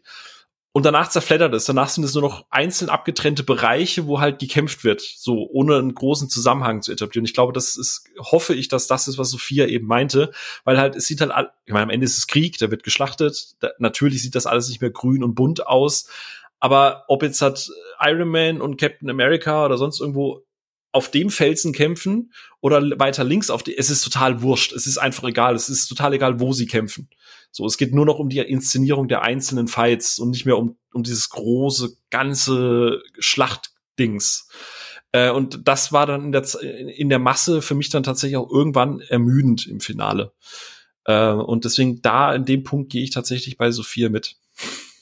Ja, und es ist halt alles, was nicht die Helden sind, sieht halt extrem langweilig aus. Hm. Ist halt leider einfach so. Und das finde ich super schade, weil es ist, es ist das Finale von dem wirklich Comics zum Leben erweckt. Und dann möchte ich, dass das wie ein buntes Comic-Panel aussieht und nicht wie grau in grau in grau und da ein paar paar bunte Punkte dazwischen, wo die Kostüme sind. Also selbst selbst so Sachen wie der Kampf gegen Thanos. Ich meine, eigentlich ist das ein geiler Kontrast gewesen, weil du hast hinten dran noch so ein bisschen entfernt die Stadt, aber du, du stehst halt in diesem Gebüsch drin, so gefühlt, ne, mit Bäumen im Hintergrund und so. Und eigentlich ist es totales Kontrastprogramm, aber irgendwie hatte das was. Und ich wusste zumindest, okay, die stehen da. So, das ist eine das ist ein Wald, das ist eine Location, da, da gibt's echtes Zeug. So, und da am Ende ist es halt Schlachtfeld X, so random aus irgendeinem PS4-Spiel gerendert, so. Ne? Aber wie gesagt, es ist kein Trashen irgendwie jetzt von von ihrem von dem, was sie da geleistet mhm. haben. Das ist, das sind zwei unfassbar. Äh, Ono hat vorhin gesagt, sowas gab's. Vielleicht gibt's das irgendwann noch mal. Vielleicht gibt es das ja mit der ganzen Kang, äh, Kang, Kang, Kang, Kang äh, Geschichte. Vielleicht kommt da ja noch mal sowas. Aber dieses Gefühl, was man da hat, als man das gesehen hat, wenn das Ensemble zusammenkommt, wenn sie die, wenn sie allem trotzen und sich dann doch gegen Thanos irgendwie durchsetzen. Achtung Spoiler. Ähm, das absoluter Respekt für die Russos und äh, das ist das ist absolut eine krasse Leistung und da jeglicher Respekt. Also egal, ob du das MCU magst oder nicht, das muss man anerkennen. Das ist einfach krass, was sie da geleistet Eben. haben. Eben, die haben krasses gewuppt, du hast auch so schön gesagt, so der Druck finanziell und als auch inhaltlich, ne? Vor, vor allem, du hast ja gerade eben schon gesagt, so äh, was dieses Einspielergebnis angeht, und das ist ganz interessant. Wir hatten ja da schon äh, drüber äh, geredet gehabt, auch nur äh, gestern, äh, was war Ja, ich hätte es gleich als nächsten Punkt, ich ah, weiß, was du sagen wirst. Okay, ja, dann bitte, lass ich vorwegnehmen. ja, ich habe alles als Überleitung und ne? Genau. nee, ähm, aber zum Thema Handschrift äh, und dann noch kurz einen Satz dazu zu sagen. Ich sehe den tatsächlich auch nicht. Aber ich weiß nicht, inwiefern wir über dieses Handschriftthema an sich noch reden müssen. Aber äh, Kim hatte da ja auch schon gesagt, brauchen die denn eine Handschrift? Weil, keine Ahnung, wenn die sich entschieden haben, einfach solche Filme zu machen, Larger Than Life, Bombast, was auch immer, ganz im Ernst, ein John McTiernan oder ein Steven Sommers, die haben einige meiner absoluten Lieblingsfilme gemacht, aber auch ohne eine krass eigene Handschrift, sondern es waren einfach insgesamt gute eskapistische Filme. Ja. Ein Die Hard äh, ist halt immer noch krass, ein Speed ist immer noch krass. Äh, Predator ist immer noch krass, aber jetzt so die Handschrift, also, ja, das ist ganz klar, ist das jetzt John ja, McTiernan, ja. ne? Also ich glaube, vielleicht brauchen das die Russos gar nicht, vielleicht wollen die das auch gar nicht. Ich glaube, das ist okay. Ja, das, aber ich, was man schon merken kann, so ich meine, Spy Thriller, man merkt es ja, als auch in The Craven ist so ein Thema, was sie gerne mögen. Und wenn man mal so in die Zukunft guckt, was wir nachher machen werden, dann erkennt man das ja auch wieder. Und äh, ich meine, man kann ja schon sehen, dass sie so eine gewisse Vorliebe ha haben. Einerseits ein bisschen so für geerdete Sachen, aber halt auch so ein Megaprojekt wuppen zu können, ist halt auch schon eine enorme Leistung, wie du es ja auch so schön gesagt hast. Und ich meine, da haben sie das MCU zum absoluten Peak denn auch verlassen. Ne? Also es war ja ihr letztes Projekt, äh, es ist auch jetzt erstmal nichts mehr geplant. Und ähm, ja, ich es schon gesagt, das war ein gigantischer Erfolg. Ich meine, alleine diese vier Filme haben eben dafür gesorgt, dass äh, die Russos auf Platz zwei der erfolgreichsten Regisseure aller Zeiten gelandet sind, was den finanziellen Aspekt belangt. Ne? Also auf Platz eins liegt äh, ein Steven Spielberg, der hat äh, mit seinen Filmen 10,6 Milliarden Dollar eingespielt. Ähm, natürlich, der hat da viele Filme gemacht, viele erfolgreiche Filme. Eh, äh, 37. Ja, äh, ja, aber auch was er, also ich meine, er hat das Blockbuster Kino erfunden, er hat es perfektioniert mit Jurassic Park, also braucht man nicht drüber reden, ne, was der da alles rausgehauen hat. Und ich meine, jetzt haben sie halt äh, mit dem MCU-Fahrwasser, ich meine, muss jetzt auch sagen, wie viel Eigenanteil ist es dabei? Ist es den ihr Verdienst oder sie sind halt zur richtigen Zeit an der richtigen Stelle gewesen, haben die richtigen Projekte gut gewuppt und äh, eben die Früchte davongetragen vom MCU. Ich meine, so ein Steven Spielberg hat ja doch viel mehr Projekte gehabt, die er dann doch mit, ja, was mit seiner Handschrift, aber so irgendwo hingewuppt hat. Seine ne? Filme halt, seine Ideen. Seine, ja. ja. seine Filme so, ne, sein Ding, ne, Jurassic Park, Jaws und was auch alles, ne, also so ein bisschen anderes Level. Ich meine, sie profitieren ja enorm vom MCU, aber ja, ich meine, die, die Russos haben 6,8 Milliarden Dollar eingespielt mit ihren Filmen. Und wenn man mal so guckt, wer danach folgt, ne, also direkt dahinter auf den Plätze 3, 4, 5 hast du Peter Jackson mit 6,5 Milliarden, also profitiert von der Herr der Ringe und Hobbit, von Ned Ringe und Hobbit-Filmen. Dann kommt Michael Bay mit 6,4 Milliarden, Transformers-Reihe. Und äh, David Yates mit 6,3 Milliarden. Also da hast du überall äh, Harry Potter-Franchise, Fantastic Beasts, ne? Also da hast du halt so die ganzen Franchise-Regisseure, die halt da landen, ne? Aber James Cameron ist auf dem fünften Platz mit 6,2 Milliarden und ich tippe mal, das sind nur 600 Millionen Unterschied. Und die Russos machen ja aktuell alles andere, bloß keine Kinofilme mehr, weil die haben sich sehr auf Streaming spezialisiert, die sind auch riesen Streaming-Fans. Und ich glaube, dass James Cameron dieses Jahr mit Avatar wieder an den beiden vorbeiziehen wird, mit Avatar 2. Ja. Ich glaube, die 600, ich glaube, die 600 Millionen knackt der Film. Ne? Ho hoffe ich für ihn. ja, ähm, genau, aber das hat sie halt eben und nach vorne katapultiert und da kommt halt, dadurch kommt halt das zu tragen, was ich ja vorhin schon erwähnt hatte, dass denen ihr Name halt jetzt überall verwendet wird. Ist ja klar, Erfolg, Erfolg zieht die Leute an. Viele Leute haben halt die Filme gesehen, der Name ragt auf dem Plakat, ist jetzt ein Begriff geworden. Ich meine, die stehen jetzt zwischen Spielberg, Jackson und ne, James Cameron. Ja? Und äh, ja, und sind aber auch umtriebig, haben äh, eben auch das Extraction, ne, haben sie ja produziert, Drehbuch geschrieben, soll ja auch ein Franchise werden, ist ein zweiter Teil angekündigt. Ich meine, muss ja eh gerade aktuell immer alles ein Franchise werden, soll ein Franchise für Netflix werden. 21 Bridges, was wir schon hatten, aber dann auch Assassination Nation oder äh, Relic, so ein Horrorfilm. Auch kleinere Filme produzieren sie mit. Oder wie schon erwähnt, Everything Everywhere All at Once. Also sie sind da schon äh, umtriebig, aber halt auch vor allem im Streaming-Bereich, ja. Und irgendwie Leute noch das Zitat von den beiden irgendwie gelesen. Ja, Streaming ist am wachsen, äh, endlich oder gut ist es. Also die sind richtige Streaming-Fans auch. Und äh, in der Post-MCU-Ära äh, wollten sie die Kirsche auf ihren Schaffen packen, setzen. Ja, schlechtes Wortspiel, ne? Aber äh, wollten sie äh, mit dem Streamingdienst Apple TV Plus, ja, so, glaube ich, auch in Kritikerkreisen äh, Punkten abseits des Action, Spy, Thriller, Bombast, MCU-Kinos und haben halt den Film Cherry gemacht. Äh, nur noch ein schmales Budget von 40 Millionen Dollar mit Tom Holland, unseren als bekannten Spider-Man in der Hauptrolle, zusammen mit Kia Bravo und wollten dann einen Film machen. Also ich habe mir jetzt das Wochenende zum ersten Mal angeschaut, weil ich da irgendwie nie so die Muße hatte. Und das ist so ein Film, der sich für mich so anfühlt. Da wollten sie es so, so ein Kritiker-Ding machen. Ich kann mir nicht anders, als dass es ein Film war, mit dem sie irgendwie Richtung Oscars schielen wollten, sonst irgendwas. Ist so ein Drama, also ist eine, eine Verfilmung äh, ähm, eines Romans, beziehungsweise einer Autobiografie von, geschrieben von äh, Nico Walker und erzählt eben die Geschichte eines, ja, am Anfang des Films jungen College-Studenten, der sich da in ein Mädchen verliebt, die zusammenkommen. Ja, sie sagt was Dummes, was heißt das sich, sie, sie, sie will sich noch nicht mit ihm richtig einlassen und sagt, dass sie woanders hingeht, an eine andere Uni und daraufhin hat er Herzschmerz und schreibt sich bei der Army ein, aber dabei hat sie es nicht so gemeint und dann bleiben sie zusammen und er muss aber trotzdem zur Army, unterschrieben ist unterschrieben, kommt in den Irakkrieg als, äh, ja, als, als, äh, Sanitäter und sieht grauenhafte Dinge und kommt wieder zurück und hat dann halt das posttraumatische äh, nee, wie heißt es? Post PTSD. Posttraumatische Belastungsstörung? Posttraumatische Belastungsstörung. Ja, ich Depp habe jetzt hier die englische Abkürzung und habe mir die Wort, das nicht herleiten kann. Äh, genau, äh, posttraumatische Belastungsstörung bringt er mit und rutscht mit ihr dann in ja so eine Drogenabhängigkeit rein.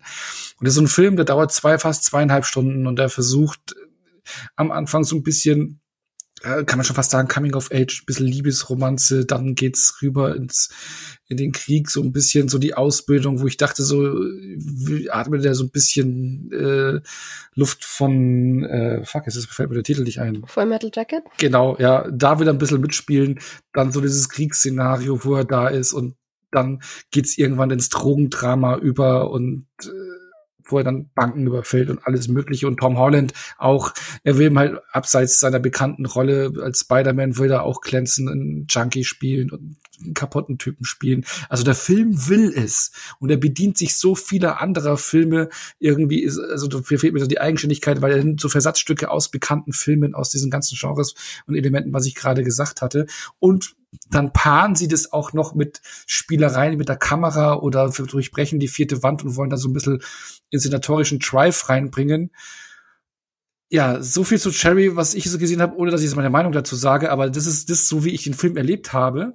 Ja, es trifft fast ganz gut zusammen eigentlich. Ja, genau. Ja, die woll ja. man wollte so richtig, Mhm. ne? So vier Ja. Filme in einer. So. Ja, genau. Und jetzt die Keiner große davon spannend. Genau. Und äh, René und Sophia haben den ja auch gesehen. Sophia ganz frisch heute angefangen. Halb. Ich habe wirklich, ich habe ich hab kapituliert nach einer Weile, es ging einfach nicht mehr. Okay, da kommen wir gleich zu. Aber René hat den ganz gesehen. Äh, Ja, damals dann- zu Release sogar, weil Apple da relativ viel Werbung für gemacht hat, immer vor jeder Streaming-Folge. Ja, ja, ich- eben, man wollte das Ding promoten. Also ich, ich kann mir nichts anderes vorstellen, dass man da dachte, man hat jetzt den Oscar-Contender, weil da alle Versatzstücke, die man eigentlich so im Oscar so Business auch so autobiografisch und bla und hier äh, auch das Thema ist eigentlich ein wichtiges Thema. Und ging das Ding für dich auf? Nee, also ich gucke gerade, wann der erschienen ist, weil mir kommt schon wieder so ellenlang her, aber es war jetzt März 21, also jetzt vor sehr genau anderthalb Jahren.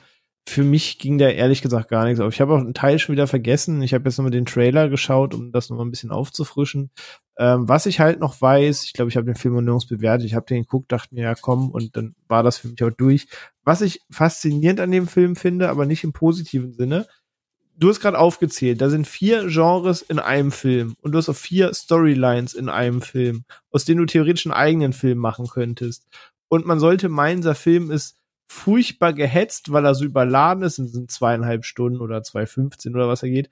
Aber der Film schafft es so furchtbar überladend und trotzdem zäh und langweilig zeitgleich zu sein. Also es passiert ganz viel, was trotzdem nicht ganz vorantritt und einfach so von Szene zu Szene plätschert. Da bleibt nicht eine Szene hängen, der, der passiert einfach und es wird irgendwie nicht interessanter. Und diese, diese Stilwechsel von, ja, okay, Coming of Age zu Krieg, zu wir spielen jetzt hier so 69er Woodstock-Musik ein und so, weil Vietnamkrieg und so. Und äh, jeder Kriegsfilm zu der Zeit muss mit äh, dieser Musik spielen zu, er kommt dann zurück und ist irgendwie voll abgefuckt, bis dann zu der ganzen Bankraubgeschichte, das war, also es hat so einen Unfalleffekt gehabt, weil ich mir dachte, was kommt denn noch in diesem Film? Also, wenn er jetzt Ja. am Ende eine eigene Religion gegründet hätte, hätte mich das jetzt auch nicht mehr gewundert. Das, da, da passierte irgendwie einfach alles in einem Leben und den Typ soll es ja wirklich gegeben haben. Das ist ja eine Biografie, die Geschichte ist ja nicht mal äh, ausgedacht. Und Nico Walker hieß der Typ, äh, der das dann im Gefängnis geschrieben hat. Spoiler, sitzt irgendwann im Gefängnis, scheiß drauf. Ähm, also ganz seltsamer Film, den ich auch nie wieder ein zweites Mal sehen will. Ja, das und du sagst es auch, der dauert zweieinhalb Stunden, äh, zählt viel. Und was ich auch bemerkenswert finde, du, du, hast es so schön gesagt, der dümpelt vor sich hin. Das sind echt so Szenen, wo du denkst so, du kannst nicht mehr zugucken, weil es passiert nichts. Ja. Aber dann, aber das Krasse ist, du hast eigentlich für die Geschichte wichtige Elemente, ne? Und die werden abgefrühstückt. Also er kommt zurück und dann hast du so, ja okay, ich bin das Junkie. So, also du hast, ja, äh, das, da- das geht dann ganz schnell. Ja. es geht ganz schnell. Du, du hast, du hast da gar keine Entwicklung, sondern so, ja okay, ich habe äh, die Ja, ich muss das Zeug jetzt, genau, ich muss das Zeug Genau, jetzt genau, nehmen, genau. Ich bin jetzt Veteran, so. ich habe die Belastungsstörung und jetzt nehme ich die Drogen und dann kommt sie, ah, ich halte es nicht mehr aus mit dir, mit deiner Störung. Ich nehme jetzt auch, ich nehme jetzt auch Sie Tabletten. nimmt dann auch Drogen, genau. So Genau, für, und dann drei Minuten später spritzen sie sich Heroin. So, Ja. das ist die Entwicklung. Und das ist, wo ich mir denke, so, äh, nein, bei allen anderen lässt du dir Zeit, bei allen langweiligen Themen lässt du dir Zeit, aber da, bam, in drei Minuten von, von Xanax zu Heroin. Ich glaube, das sollte ich als Zuschauer so einen Schockzustand setzen, dass es plötzlich alles ganz schnell geht. Und das funktioniert halt einfach alles nicht. Ja, vor allem, es ist ja auch so ein bisschen so, er erzählt ja nichts Neues. Ich meine, Biografie gut und schön, aber dann ist dem Typen halt auch einfach passiert, was sehr vielen Leuten in den USA passiert in diesem richtig miserablen Gesundheits- und Militärsystem, dass du halt deine Menschlichkeit weggedrillt bekommst, dich dann in der Kriegssituation wieder dran erinnerst und dann gebrochen wirst und dann zurückkommst und eine Ja. Medal of Honor hast und dann fallen gelassen wirst Ja, und dann also- durchs System fällst. also- Vor allem, das gab's halt schon besser. Ich weiß nicht, ob Ja. einer von euch hier American Sniper von Clint Eastwood gesehen hat, mit hier Bradley Cooper. Der macht das zum Beispiel in recht gut. Aber Ey, Cherry gehört da nicht so dazu. dafür musst du nur, dafür musst du nur Forrest Gump gesehen haben und gucken, was mit seinem Sergeant passiert. Weißt? Das ist, du, da brauchst du ja wirklich nicht, nicht, viel- das ist nicht, nichts Neues. Gar nichts. Und wenn du etwas erzählst, was eine uralte Geschichte ist, die, die, die man so einfach schon tausendmal gesehen hat, dann musst du sie irgendwie interessant gestalten. Dann gib mir einen Grund dabei zu bleiben. Aber da hatte ich keinen, weil du hattest kaum Chemie zwischen den Darstellern. Tom Holland spielt sich die Seele aus dem Leib und es tut mir wirklich Er versucht. leid. Er, er, er, er rackert sich da ab, aber Also- er hat halt kein gutes Skript, er hat keine gute Inszenierung und er hat keine guten Szenenpartner, die ihm irgendwas zuspielen würden, weil, also der ist ja in, in ein paar Szenen so wirklich so wie Phil, für Phil Andrew Garfield. Wenn der weint, dann weine ich mit, weil man möchte ihn in den Arm nehmen und ihm Marshmallows geben, keine Ahnung. Aber es ist halt alles, du, du weißt eigentlich sowieso, wie es weitergeht, weil es ist einfach nur die Realität und es ist keine neue Erkenntnis da drin. Gar nicht. Und, und sie tun aber irgendwie, dadurch, dass sie so viel zitieren und so, tun sie irgendwie so, als wäre es irgendwas Neues. Aber Das ist halt das, was Onno sagt. So, du merkst richtig wieder im Kopf durchgehen, aber wir machen jetzt so einen richtig krassen Genrefilm. Und wenn Leute Mhm. denken, sie wissen, was für ein Genre ist, dann bauen wir dann Bruch rein und damit rechnen die nie. So, ich glaube, das war wahrscheinlich so das Mindset oder so davor. Ja. aber das, Ja, aber Ja, so genau, hat genau, sich das- ja überhaupt nicht angefühlt. Ich fand den auch gar nicht mal so viel in einem, sondern das war für mich einfach nur, okay, Typ Army Absturz. Und alles, was dann da passiert sind, sind vielleicht verschiedene Filmgenres, wenn man sie getrennt betrachtet, aber sie sind trotzdem ein komplett organischer, normaler Teil dieser Art von Geschichte. Und dementsprechend hat mich da auch nichts überrascht in der Hinsicht.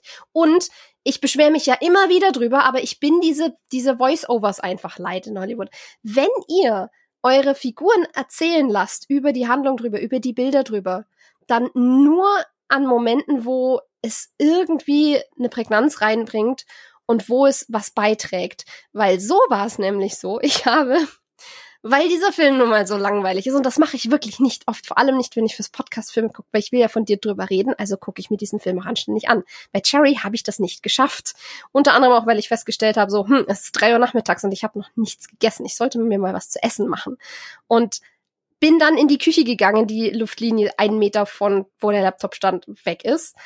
Und ich musste nicht weiter gucken, sondern konnte es laufen lassen, weil das gesamte Voice-Over von diesem Film einfach nur hörspielmäßig den Film miterzählt. Und das brauchst du nicht. Oder du brauchst es vielleicht schon, wenn du es nicht schaffst, Bilder zu schaffen, die für sich sprechen, was dieser Film halt auch nicht hat. Aber ich, ich, ich habe nichts verpasst, eh, während ich in der Küche stand und mir Nudeln gemacht habe, weil Tom Holland sowieso alles mitkommentiert, sinnloserweise. Und dementsprechend konnte ich auch mal kurz einfach nicht zugucken. Und das ist eigentlich kein gutes Prädikat für deinen Film. Ja, das, ich meine, und was sagt uns das alles jetzt über die Russos? Ich meine, äh, wir haben es gemeint, das sind so einzelne Versatzstücke, irgendwie wie gefühlt vier Filme in einen. Lässt sich vielleicht so auch ein bisschen so erklären, so, äh, ich meine, sie kommen ja, wie wir gesagt haben, aus dem Seriensektor. Beim MCU konnten sie drauf aufbauen, auf die Figuren, die etabliert waren.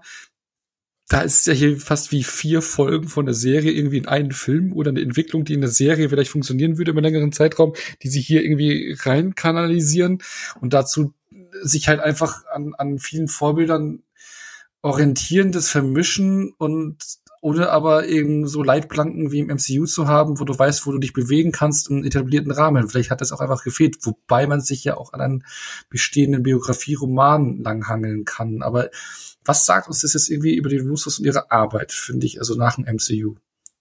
Also, ne? Also, Ja, was du vorhin halt schon sagtest, ne, dass das eine ist, du hast ein Korsett und du steckst damit dran und sagst, pass auf, das sind die Rahmenbedingungen, das hier ist fest definiert, hieran darfst du rütteln, hieran nicht und in diesem Spielraum tob dich aus und das hat scheinbar ganz gut funktioniert, weil da waren schon Tonalitäten vorgegeben, da waren schon Charaktere definiert, da musstest du keine Backstories ausarbeiten, da musstest du niemanden groß glänzen. Du, du hattest ja, du konntest ja mit bestehenden Stücken arbeiten, was ne, wir eben besprochen haben, immer noch eine Kunst ist, aber ganz viel von diesem Background hat dir schon irgendjemand abgenommen in der Vergangenheit.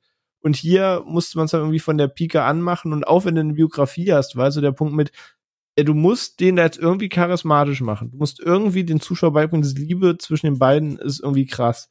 Und nix davon sprang halt über. Also weiß ich nicht. Ich, das das Problem, was ich bei den beiden hab, ist, dass ich nicht viel zu den beiden sagen kann.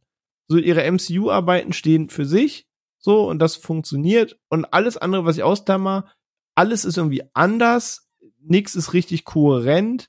Nichts hat ein Merkmal, wo ich sage, ah, das ist ein Film von denen. Das ist alles so ein Rumstochern im, wir versuchen Genrefilm, nee, schiefgegangen bei Grayman, wir machen jetzt wieder so ein Spy-Ding, das haben ja alle in First äh, Winter Soldier gefeiert. Ähm, weiß ich nicht. Das vor allem 21 Bridges produzieren sie, nehmen Chadwick Boseman mit, drehen Cherry, nehmen sie Tom Holland mit, drehen Greyman, nehmen sie Chris Evans mit. Also es muss auch immer irgendein MCU-Darsteller mit Ja, ja, den oder Film äh. Extraction hier mit Chris Hemsworth. mit, mit Chris Hemsworth, genau. Also muss da auch immer irgendeiner mitgezogen werden, weil man die halt am Set kennengelernt hat und sagt, ey, pass auf, ich habe richtig krasse Idee für einen Film. Wenn das hier oben ist, Alter, dann wirst du sehen. Ähm, aber ich weiß nicht, also auch wenn wir gleich zu Greyman kommen, den du jetzt wiederum nicht mit Cherry vergleichen kannst. Also ich, wenn jetzt der nächste Film erscheint, wo kommt von den Russo-Brüdern, sag ich mal, triggert bei mir jetzt halt nicht viel, weil ich immer noch nicht ganz weiß, was heißt das jetzt für mich. Ich würde mir ja tatsächlich echt wünschen, dass Extraction wirklich von den beiden wäre, weil dann könntest du halt wirklich sagen, ey, jetzt hatten sie kein MCU, geil. dann hätten sie kein MCU drumherum gehabt, weil er hat's ja geschrieben, das Screenplay ist ja von ihm. Das heißt, er hatte das Ding ja im Kopf, aber scheinbar irgendwie keine Zeit oder warum auch immer, da irgendwie in den Film weiter involviert zu sein, außer Writer und Producer. Ähm, aber wäre das halt so der nächste Film gewesen? Also ich, ich habe jetzt die ganze Zeit nichts gesagt, weil ich habe Cherry halt nicht gesehen, weil ich fand den Trailer halt schon schlimm. Deswegen vielen Dank, dass ihr den geschaut habt, dass ich mich da nicht durchquälen musste im Urlaub. Ähm, aber ich glaube, wenn halt wirklich so ein ja, Extraction eben gekommen wäre oder sowas wie Triple Frontier oder sowas, wo du einfach sagst, okay, MCU-Bande ist weg und jetzt haben die so ein richtiges Action-Manifest da reingemacht mit krassen Plansequenzen und da ist richtig auf die Fresse und endlich ordentlich Blut und Chris Hemsworth darf sich da mal richtig durch die, durch die Leute durchballern und schlitzen. Ich glaube, dann hättest du so gesagt, okay, das will ich machen. Aber was ihm jetzt da gerade über Cherry halt einfach erzählt, ich, ich meine, wie gesagt, ich kenne halt nur den Trailer und eigentlich liebe ich ja die Apple TV-Produktion, weil die ja immer sehr, sehr hochwertig sind. Aber das, das, ich habe die ganze Zeit die so, so Stirn so in die äh, in, in Falten geworfen, wo ich dachte, holy shit, bin ich froh, dass ich da auch nicht eine Minute reingesteckt habe. Das klingt halt alles können, nichts wollen. Ja. Äh, umgekehrt. Genau, ich, ich, ich will ja jetzt eine These in den Raum werfen, weil ich mein Cherry, so wie ich es mitbekommen habe, sieht es für mich aus so wie so ein Projekt, wo sie freie Hand bekommen haben. Ja, so weitestgehend. Äh, bei The Greyman eben auch. Und ich habe ja vorhin, auch wenn wir, äh, wo wir die Prä äh, angeschaut haben, ich habe ja auch gesagt, so hier die Piloten oder die Filme, die sie gemacht haben, Ron Howard oder Steven Soderbergh wurde auf die aufmerksam und dann äh, wurden äh, die halt eben auf die aufmerksam und dadurch haben sie dann Projekte bekommen, wo sie hier und da einen Piloten drehen durften. Das heißt, es waren fertigstehende Projekte immer, also das MCU im Prinzip auch, wo eben andere die Leitplanken vorgegeben haben, hey, wir brauchen Regie-Du für die, für den Piloten, für die Serie, Idee und alles steht schon, macht mal. Das war, äh, war ja schon auch in Beginn so und im MCU war es eben auch so. Und jetzt haben sie sich einen großen Namen aufgebaut und dürfen alleine walten und schalten. Und dann merkt man, dass dann einfach die Leitplanken fehlen, die vorm MCU und während des MCUs vorgegeben waren und die jetzt einfach fehlen. Ne? Deswegen das habe ich auch Gefühl habe ich auch. Deswegen habe ich auch vorhin mal so als, als, als Vergleich einfach gerade wegen der Handschrift hier einen John McTiernan und einen Steven Sommers mit reingeschmissen. Ich meine, zwischen Van Helsing und The Mummy äh, ist halt großer Quatsch so. Und ich meine, die, die Route kannst du ja auch gehen. Ne? Also du musst ja nicht irgendwie ein krass ausgefeiltes Drehbuch und so weiter haben. Ne? Also deswegen meinte ich gerade eben, wenn die es Extraction gebracht hätten, äh, ist einfach ein für sich alleinstehender Actionfilm. Du könntest sagen, okay, cool, das, was die Winter Soldier angefangen haben mit coole Action-Choreografien, da geht's richtig auf die Schnauze, ist alles sehr geerdet, das machen sie hier halt weiter, aber dann machst du halt mit Cherry, vielleicht ist das so, ich glaube, René hat gerade vorhin gesagt, so, so mal was anderes machen, aber dann irgendwie doch so viele Sachen, so, so, keine Ahnung, wie so ein Kind, dass du halt irgendwie einen Süßwarenladen lässt und sagst, du darfst jetzt halt aussuchen, was du willst und am Ende kriegst du da halt eine Tüte, wo Marshmallows, Salted Caramel und dann irgendwie noch Lakritze mit drin ist und denkst dir so, holy, warum? und Chips und Eis. Ja. Ja, genau das ist Cherry geworden, ja. Also es ist nicht die, es ist eher eine verfaulte Kirsche auf ihren Schaffen bisher. Und äh, ja. Dann noch auf Apple. Und dann auch noch auf, auf Apple, genau. Aber sie sind ja den Streaming äh, treu geblieben und haben halt dann eben den nächsten, nach Red Notice, den nächsten teuersten Netflix-Film aller Zeiten gemacht, eben mit The Greyman. Jetzt kommen wir dahin, worüber wir eigentlich reden wollen. Der Film, wo jetzt auch gerade eben viele Leute wieder hinklicken, äh, viele, viele Leute drüber meckern, aber ich wette, dass der schon wieder atemberaubend gute Zahlen hat. Ne? Ähm, wofür er alleine schon wieder der Cast so hat. Ich meine, wir haben Chris Evans wieder dabei, oder nee, was jetzt wieder dabei, äh, ja doch wieder dabei, ne? also Captain America haben sie ja schon zusammengearbeitet, aber wieder ein MCU-Darsteller äh, mit dabei.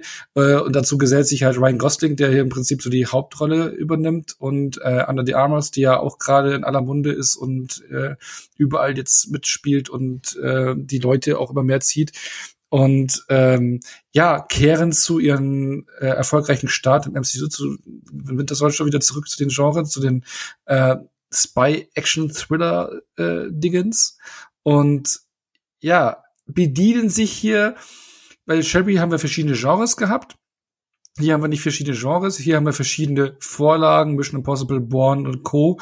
sind so hier die Filme, die Pate stehen. Und das will, will man abermals mit Extraction haben sie es als Produzenten gemacht, wo ja auch ein zweiter Teil gekündigt ist. Und mit The Greyman wollen sie es jetzt hier auch machen, auf Netflix, so fast wie so ein neues Franchise gründen und, und ja, erzählen hier eine ja, CIA-Story halt, eben Ryan Gosling, der Charakter, den er spielt, heißt Sierra Six oder Serie 6, 6 äh, der eben ein ja super krasser äh, Killer ist, der auf die Abschlussliste gerät, ein äh, Komplott aufdecken muss und äh, noch jemanden retten muss und klar, also typisches Spy-Geplänkel würde ich jetzt mal sagen, und, äh, der dann ja die Darsteller quer durch die ähm, quer über den Globus schickt, sagen wir es mal so. Alle 20 Sekunden. Genau, ein Punkt, auf den ich nachher noch zu sprechen kommen möchte. Genau.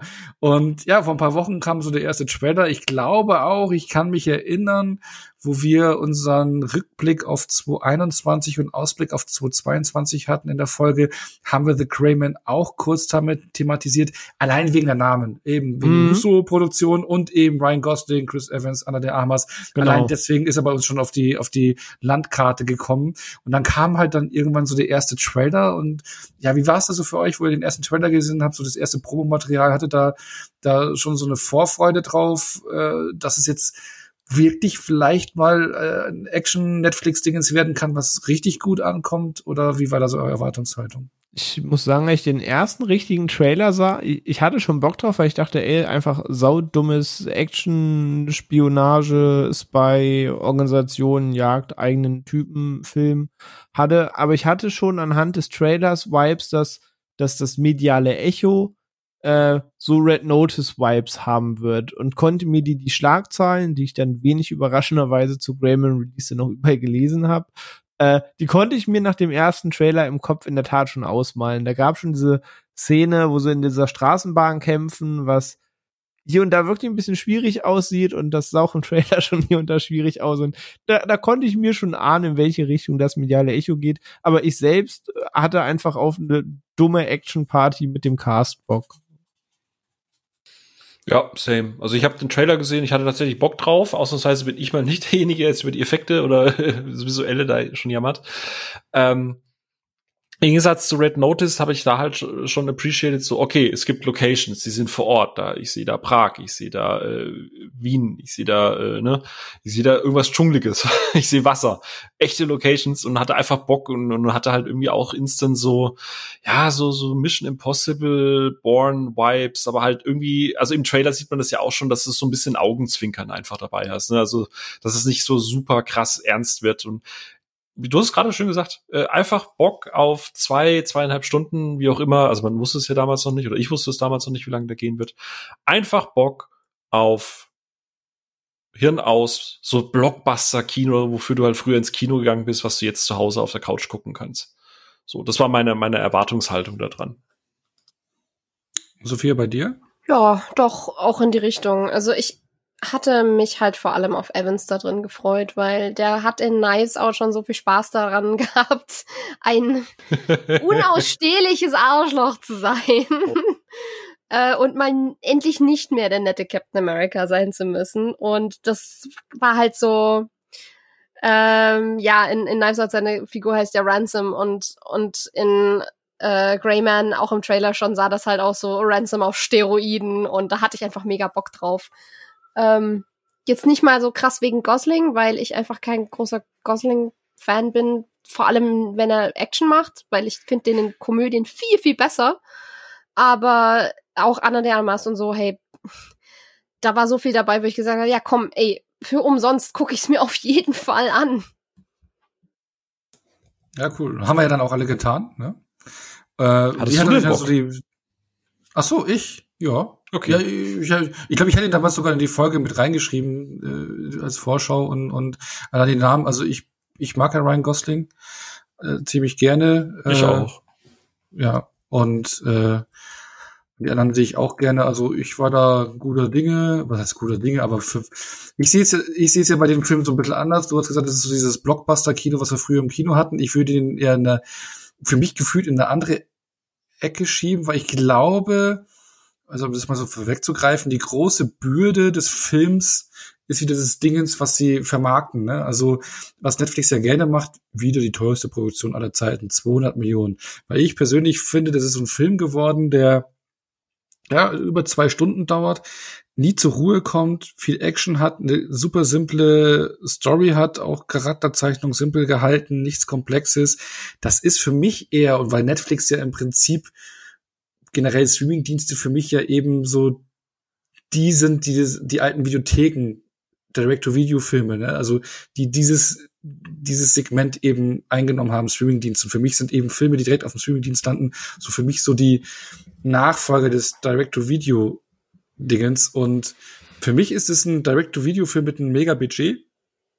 Vom Aufbau her, von so wie du früher in den 90ern äh, hast du ständig solche Dinger in, in einem, im Videothekenregal gehabt, äh, VS-Kassetten, die so aufgebaut waren und natürlich nicht mit, weil, weil nicht annähernd dieses Budget hatten und diese großen Stars hatten, Mhm. aber so simpel aufgebaut waren für, Mhm. mit denen, wo, mit denen ich einfach Spaß hatte. Und so ähnlich sehe ich jetzt für mich The Greyman eben auch, bloß mit einem krassen äh, Budget. Und ich sehe für mich Greyman eben nicht in der Liga wie ein Born oder wie ein Mission Impossible, sondern eher so in einer anderen Liga und bin mit dieser Erwartungshaltung reingegangen und hatte mit dieser Erwartungshaltung großen Spaß. Aber jetzt habe ich aber viel vorweggenommen. Das, das ist das ist total spannend. Ich habe gestern erst noch mal auch in Vorbereitung, noch durch die, weil äh, der Film, das kannst, sagst du vielleicht nachher noch, da kann man ja schon mal vorgreifen. Der Film spaltet ja Kritik und Audience, so also ne 46 Prozent Tomatometer für Kritiker und 91 Prozent Audience Score.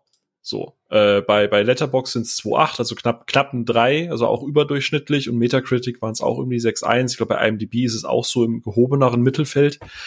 Ähm, und das, was du jetzt gerade sagst, habe ich sofort so ein bisschen so ah, Luft wieder durch die Zähne gezogen, weil David Heinz Kritik gestern, der bedient sich exakt der gleichen Worte, aber halt auf die negativste Art und Weise, wie du es machen kannst, weil er hat einfach gesagt, alles Direct to D, was du halt damals irgendwo in der Videothek als Ramschware ausgeschrieben hast, weil du halt nicht den Originalfilm bekommen hast, sondern die irgendeinen Abend mit einem scheiß B-Movie machen Ach musst. so, nee, nee, ich rede nicht von Ramschware. Es gab damals Genau. auch gute Sachen. Ich rede, ich rede nur von dem, von, den Aufbau her, weil das ist ja kein ziemlich, es ist kein komplexer Film, sondern das ist ein Film, der einfach nur unterhalten will, eine simple, geradlinige Story hat, simple Figuren, die schnell eingeführt werden und der einfach nur auf Action ausgelegt ist und eigentlich für seine Stars lebt. Und damals hast du in den Videotheken auch Stars gehabt, so B-Stars, sagen wir so. Aber Michael X hat diese Dudikoff- Formel ja auch funktioniert. Ja. Genau, genau. Also du hast genau, du hast da auch schon Michael Dudikoff oder wie, ne? Also du hast ja auch so in, in eine andere Liga. Ich rede jetzt nicht von Mega Hollywood. Phantomkommando.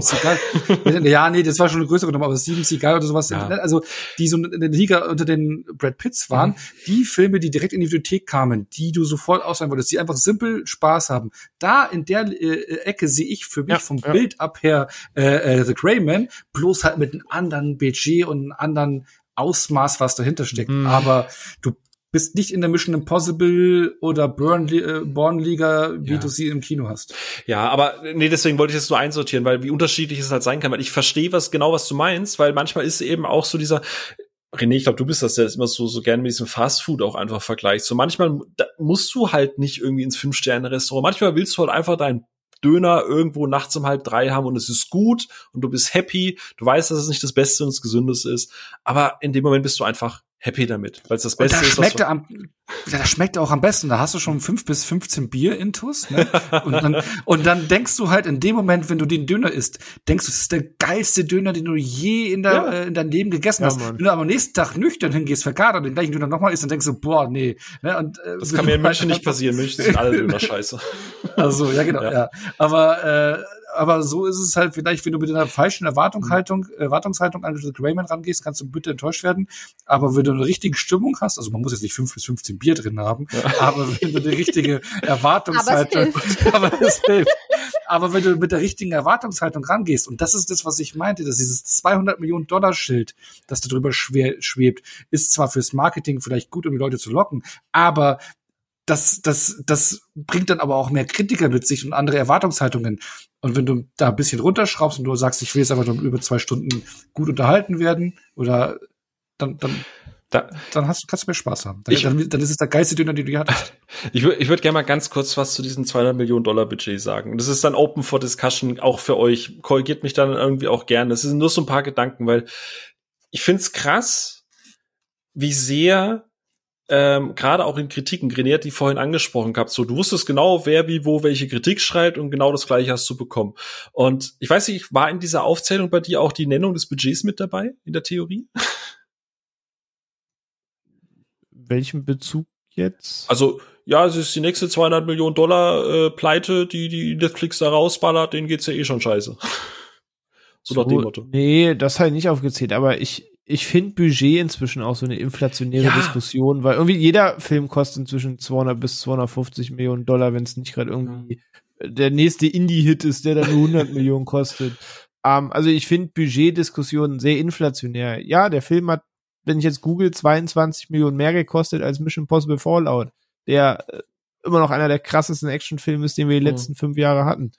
Um, ähm, aber ey, in zehn Jahren kosten alle Filme 300 Millionen. Sagen alle, oh, wie konnte das denn für 300 Millionen passieren? Also ja. Also ich finde, Budget ist so eine sehr inflationäre Diskussion, die für mich persönlich nichts mehr aussagt, ob der Film 60 oder 600.000 gekostet hat. Siehe Ambulance, ne? 80 Millionen ja, sieht aber halt aus wie deutlich ja, also mehr. Budget ist das letzte, wo ich noch auf irgendwas Qualitatives hinleite. Also, weiß ich nicht genau, das, den Punkt wollte ich nämlich aufgreifen, weil es Ono halt eben auch äh, gerade mehrfach betont hat mit diesen 200 Millionen. Und ja, per se ist 200 äh, Millionen echt eine krasse Summe. Und ja, ich war auch jemand, der bei Red Notice äh, Schnappatmung bekommen hat, als ich den Film gesehen habe und mir dachte, wofür zum Fuck sind da 200 Millionen draufgegangen, bis du dann halt rausgefunden hast, dass die 30 quasi oder die vier, also Regisseur und, und die drei HauptdarstellerInnen, äh, dass sie sich die Kohle quasi hin und her geschoben haben und äh, der Rest ist alles im Studio gedreht worden. Bei Greyman ist zumindest, ist es, da kommen wir sicher gleich noch drauf. Ja, die hopfen sehr unnötig von Location zu Location zu Location. Aber fuck, sie sind endlich mal wieder draußen in Locations. Sie haben endlich mal wieder in Prag gedreht. Diese komplette Prag-Sequenz, haben sie, haben sie in einem Interview gesagt, die, alleine die Prag-Sequenz für alle Lizenzen, für die Sperrung von dem Platz, für ne, ne, ne, ne. Und da ist ja auch viel praktisch gemacht worden, viel in die Luft gejagt worden. Ne? Allein die Sequenz hat 40 Millionen gekostet. Ich habe bei Red Notice keine Sekunde irgendeine Szene, wo ich mir denke, ah cool, die hat mehr als 5 Millionen gekostet. Ey, die waren sogar so kreativ, die haben Kroatien nach Frankreich verlegt. Großartig. ja, äh, zu den Locations habe ich aber auch gleich noch ja. einen Kommentar, weil da habe ich wieder ein ähnliches Problem wie in ihren MCU. Ja, aber äh, wie gesagt, das ist dann nochmal auch die, die Mache. Aber der Punkt ist halt der, und du hast halt natürlich zwei sehr, sehr wertvolle Stars. Du hast halt einen Ryan Gosling und du hast halt nur mal einen Chris Evans, die halt beide 20 Millionen bekommen haben. Okay, fein. Eine Anna de Armas ist irgendwie, glaube ich, mit 600.000 und der äh, wo ich jetzt erst rausgefunden habe, dass eine Riesennummer in Indien ist, äh, der Danush, äh, der hat noch irgendwie so 500.000 oder so irgendwas bekommen. Also da ging es dann relativ runter. Also ich habe hier nicht das Gefühl, dass das Budget nur allein ausschließlich in die Stars gegangen ist. Und dann hast du halt so einen Film, weil du es gerade gesagt hast, René, was ist Budget heutzutage schon? Und Thor, Love and Thunder, da haben wir letztes Mal drüber, oder letzt, in der Folge drüber gesprochen, der hat 250 fucking Millionen Dollar gekostet. Und egal wie wir den Film mögen oder nicht, wenn du Hand aufs Herz machst, ist dieser Film nirgendwo 250 Millionen Euro, äh, 50 Millionen Dollar teuer. Plus, was die Leute halt auch immer vergessen, ähm, Netflix hat im Gegensatz zum Beispiel zu Disney und so weiter nicht schon bestehende Rahmenverträge mit den Leuten. Ja, da ist nicht so, dass du sagst, okay, ich buche dich jetzt für 10 und dann äh, skalieren wir das Budget entsprechend hoch und machen irgendwie noch fünf Prozent davon kriegst du irgendwie von, äh, kriegst du irgendwie aus dem Kino erlösen. Ja, also Robert Downey Jr. hat für Endgame am Ende knapp 80 Millionen Dollar verdient. Wegen, wegen, wegen dieser Rahmenverträge. So. Ja, auch der Punkt, der für mich, deswegen ist für mich diese Diskussion so witzlos ist, dass die meisten Leute doch eh gar kein Verhältnis haben, wofür wird das Geld benutzt. Also viele haben irgendwie den Gedanken, habe ich das Gefühl, wenn da hohes Budget ist, dann muss das ja echt sein. Und das ist halt vollkommener Quark, weil echt ist im Zweifel sogar noch günstiger. Also erinnern wir uns an die Tenet-Diskussion zurück. Warum hat diese ganze Flugzeugsequenz mit dem Hangar, warum ist die echt gedreht worden? Ja, zum einen, weil es geil aussah und sie die Lizenz hatten, dieses eine Kackflugzeug in die Luft zu jagen. Zum anderen aber, weil das Studio sagte, es ist viel zu teuer, das mit CGI zu machen, macht den Bums lieber echt. Und wenn man mal so in die höchsten Budgets guckt, findet man oft Animationsfilme. Deswegen finde ich das bei Tor so lustig. Animiert ist halt inzwischen teurer als real. Also auch da wird das Budget selten in ein Verhältnis gesetzt, weil mhm. oft geht's dann in VFX und so weiter rein. Da wird das Geld verbrannt.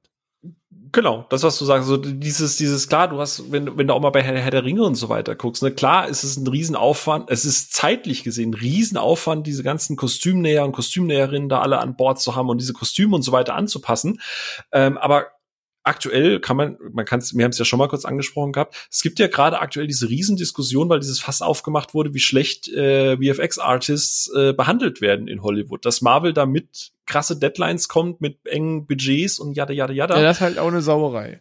Genau, aber, aber das, das, ist ja ein eigenes Thema. Genau, das ist nicht nur, das ist ja nicht nur ein Marvel-Problem. Marvel ist halt oder Disney ist halt nun mal eines der größten Studios da draußen und braucht die meisten Kapazitäten. So und das heißt, dass du natürlich äh, die die VFX-Artists wachsen ja nicht auf Bäumen wie jede andere Industrie, haben die halt auch gerade ein Personalproblem. Und, ja, das heißt, und alle zwei Wochen kommt der nächste krasse Blockbuster genau. des Jahres inzwischen und es sind ja nicht plötzlich 50 VFX-Studios mehr da. Das heißt, die ne, müssen sich diese Arbeit aufteilen, haben auch einfach ein Problem, was die Auftragslage angeht. Ja, also ich glaube, ich behaupte jetzt, wenn ich Filmeschaffender wäre und ich hätte die Möglichkeit, über das, das über VFX oder so irgendwas über ein anderes neues Studio irgendwie für die Hälfte des Budgets für das gleiche Resultat zu machen, ich würde nicht zum teureren gehen. Also ich glaube, das ist keine Wahl, die du komplett freiwillig triffst. Und plus Netflix hat ja nicht auch noch, wie gesagt, hier Nebenerlöse oder irgendwelche anderen Geschäftsmodelle, mit denen du das zum Beispiel bartern kannst oder so. Das, die müssen es ja, natürlich haben die eigene Studios und so an der Hand, ne? Aber in, in Disney und Marvel hat eine ganz andere Budget-Verhandlungsposition Position, als wenn jetzt Netflix sagt, okay, wir, wir versuchen jetzt eine neue USB oder eine neue IP aus dem Boden zu stampfen. Wir müssen alles in Anführungsstrichen von Scratch machen. Das ist halt nun mal erstmal teurer. Und ich vermute mal, wenn ein Greyman 2 dann irgendwann mal kommt oder ein Spin-off, dass die von der Produktion mit den ganzen Verträgen, weil die vielleicht auch Back-to-Back-Sachen schießen, dass die im Verhältnis im Verhältnis ähnlich, wenn nicht sogar vielleicht ein bisschen weniger kosten. Deswegen kosten ja die meisten Fortsetzungen eher immer ein bisschen weniger, weil du Dinge schon etabliert hast und die du wieder benutzen kannst. Ja, also deswegen schön, dass du es auch gesagt hast. Ich, ich wollte den Punkt nochmal anbringen. Ich finde es gut, wenn man drauf guckt, warum kostet ein Film so viel Geld, muss das so viel Geld kosten. Gerade jetzt vielleicht auch im Vergleich auf Blick, was kostet ein Avatar 2 und wie sieht ein Avatar 2 aus, der halt das Zehnfache an Zeit hat, wie alle anderen äh, Produktionen. Ähm, aber ich, ja, auch welche, welche Produktion kriegt wie viel Zeit? Also wenn ich jetzt nur mal eben das Gedankenspiel mache, bei IMDB zu schauen, wer sind so die drei, vier Lead Digital Artists äh, für die VFX in Greyman, dann sehe ich, dass die halt auch gerade an The Batman, The Adam Project, Stranger Things ähm, und anderen Sachen, die vor kurzem Maschinen gearbeitet haben. Du kannst dir vorstellen, dass all diese Projekte auch sehr zeitnah sich aufeinander geworfen haben und jeder wollte, dass es fertig wird. Mhm. Und dann hast du halt nicht sechs Monate Zeit an Greyman zu arbeiten, wie du es vielleicht aber einem The Batman die Zeit gibst, weil du dafür die Kohle kriegst. Das ist, glaube ich, halt auch noch so ein eigenes ja. Thema. Das ja, deswegen, also wie gesagt, ist nicht freisprechen von Kritik, auf die kommen wir jetzt halt auch nur, übergebe ich gleich wieder, aber das ist einfach so ein Punkt. Mich nervt das so unendlich mit diesen Discord. Ja, ich mecke auch mal, dass irgendwie, wie du, wie ich es gerade eben schon gesagt habe, Tor Love Thunder 250 Millionen gekostet hat. Aber der Punkt ist halt der, warum kostet es so viel? Thema VFX-Studios ist gerade schwierig äh, Produktionen sind schwieriger, die Taktung ist höher, die Nachfrageangebot, ne? da spielen so viele Faktoren rein, Inflation. Einfach nur zu sagen, ja, ist jetzt der teuerste Netflix-Film, so, so what? Es ist aber nicht der teuerste ja. Film aller Zeiten und er wird es auch nicht sein. Und im halben Jahr ist es halt nur noch der drittteuerste Film, weil, wie du es gerade eben gesagt hast, das wird halt immer weiter hochskalieren. Eben, also die wichtigeren Werte dahinter für mich werden, und über die redet keiner zum Beispiel, wie lang wird der Film gedreht? Also wenn ich jetzt höre zum Beispiel dieser, dieser eine Sprung im neuen Mission Impossible, dass man allein an diesem Sprung irgendwie vier, fünf Monate gearbeitet hat und den über 700 Mal gemacht hat. Die Zeit, die das Filmteam hat für diese Sequenz, müssen andere Filmteams wahrscheinlich in gesamten Film drin unterbringen. Und das sind dann viel eher Faktoren. Wenn ich jetzt so höre, der eine hat irgendwie 15 Monate Zeit, seinen Film zu drehen und der andere erzählt mir, der Film ist irgendwie in zweieinhalb Monaten komplett zusammengeschustert worden, dann sind das halt eher so ein paar Parameter, wo ich vielleicht qualitativ ja. was ableiten kann, wie viel man wirklich in echte Actionarbeit, in echte Stunts gesetzt hat oder es eben schnell, schnell fertig werden musste. Oder man das schnell, schnell irgendwie in vier Tagen zusammengedreht hat. Aber über diese Zeiten spricht dann vorher keiner, aber das ist, wäre für mich aussagekräftiges Budget als Beispiel. Ja, und es ist halt auch schwierig, dass dann zum Beispiel mit diesen Vergleichen Mission Impossible, Tom Cruise ist one of a kind. Und Tom Cruise kann es sich erlauben, in Maverick über Jahre hinweg zu produzieren, weil er sagt, nö, die Technik ist noch nicht so weit. Du, läuft jetzt das noch nicht. Ein, ein James Cameron kann sagen, ich warte jetzt da zehn Jahre mit der Fortsetzung, damit die Technik da ist, wo ich es will. Das sind Leute, die können sich das erlauben. Russos haben einen großen Namen, aber wenn die jetzt sagen, jo, Netflix gibt mal 200 Millionen, wir drehen über die nächsten zehn Jahre Filme mit drei der gefragtesten DarstellerInnen gerade im Markt. Äh, ich, also ich sehe die Stinkefinger quasi schneller, als ich den Satz beenden kann. Ja, ich glaube, das ist halt auch einfach ein Riesenfaktor, den einfach keiner mit einberechnet bei all diesen Sachen, was René sagt, Zeit und wie unglaublich schnelllebig wir alles gemacht haben. Weil, seien wir mal ehrlich, wie viele Shitstorms gibt's jedes Mal, wenn zum in, in der Gaming-Branche ist das ja viel größer, dass ein Release nach hinten gepusht wird, weil einfach das Ding nicht fertig wird, weil einfach tausend Prozesse laufen, die aufeinander abgestimmt werden müssen und wo einfach Sachen schiefgehen. Und dann hängt alles mit dran. Und das ist bei einem Film nicht anders. Im Englischen ist es Moving Parts. Es sind tausend Einzelteile, die aber alle in Bewegung sind, die alle irgendwie aufeinander abgestimmt werden müssen und wo am Ende ein rundes Ding draus äh, entstehen soll. Und es muss alles passen. Und wenn ein Ding irgendwie was zwischen die Speichen wirft, dann kommt alles ins Stolpern. Aber keiner ist irgendwie bereit zu sagen, okay, dann erscheint der Film halt zwei Monate später, weil ja auch Releases zu takten ist ein Riesenaufwand mhm. mit dem ganzen Marketing und was weiß ich was. Aber das Publikum trägt halt auch mit dazu bei, weil wie häufig geht ein Aufschrei dann durch so, oh mein Gott, der Film erscheint einen Monat später. Ja, und jetzt geht die Welt unter? ja. Nee, eigentlich nicht. Klar, aber, du hast dich drauf gefreut, aber du weißt, aber es ist halt auch ein richtig krasser Service, dass Sachen dir angekündigt werden und dann wirklich auch dann erscheinen, weil das eigentlich nicht die Regel ist. Weil äh, das Leben funktioniert halt nicht so wie in ha, Winter Soldier, den ich vorhin geguckt habe. So, ey, ich bin in vier Stunden da, du hast drei. Nee, ich bin in vier Stunden da. Ich kann nicht in Überschallgeschwindigkeit da sein. Sorry, ist aber, halt leider aber so. bei den, bei den Release-Dings, da würde ich gar nicht das Publikum sehen. Vielleicht höchstens beim MCU, aber ich meine, MCU ist eh ein anderes Thema, was Releases betrifft. Ich meine, das ist ja eh eng getaktet und da muss alles aufeinander aufgebaut sein. Ich glaube, das ist auch das, der Stressfaktor für die VFX-Teams. Aber hier bei The Greyman, wenn der jetzt drei Monate später rausgekommen wäre, ich glaube, kein Zuschauer hätte gesagt, oh, The Craven ist drei Monate später, weil keine Sau das kannte. Man kommt halt drei Monate später, da ist keine große Vorfreude da, weil es nicht der große Name und der große Bass ist. Aber ich glaube, was das Thema Release dann eher treibender ist, ist dann eher so die, die von Netflix-Seite. Die haben einen knallharten Terminplan, mhm. weil Netflix äh, schwimmen gerade die Fälle weg. Die brauchen Inhalte, um die Leute da zu halten.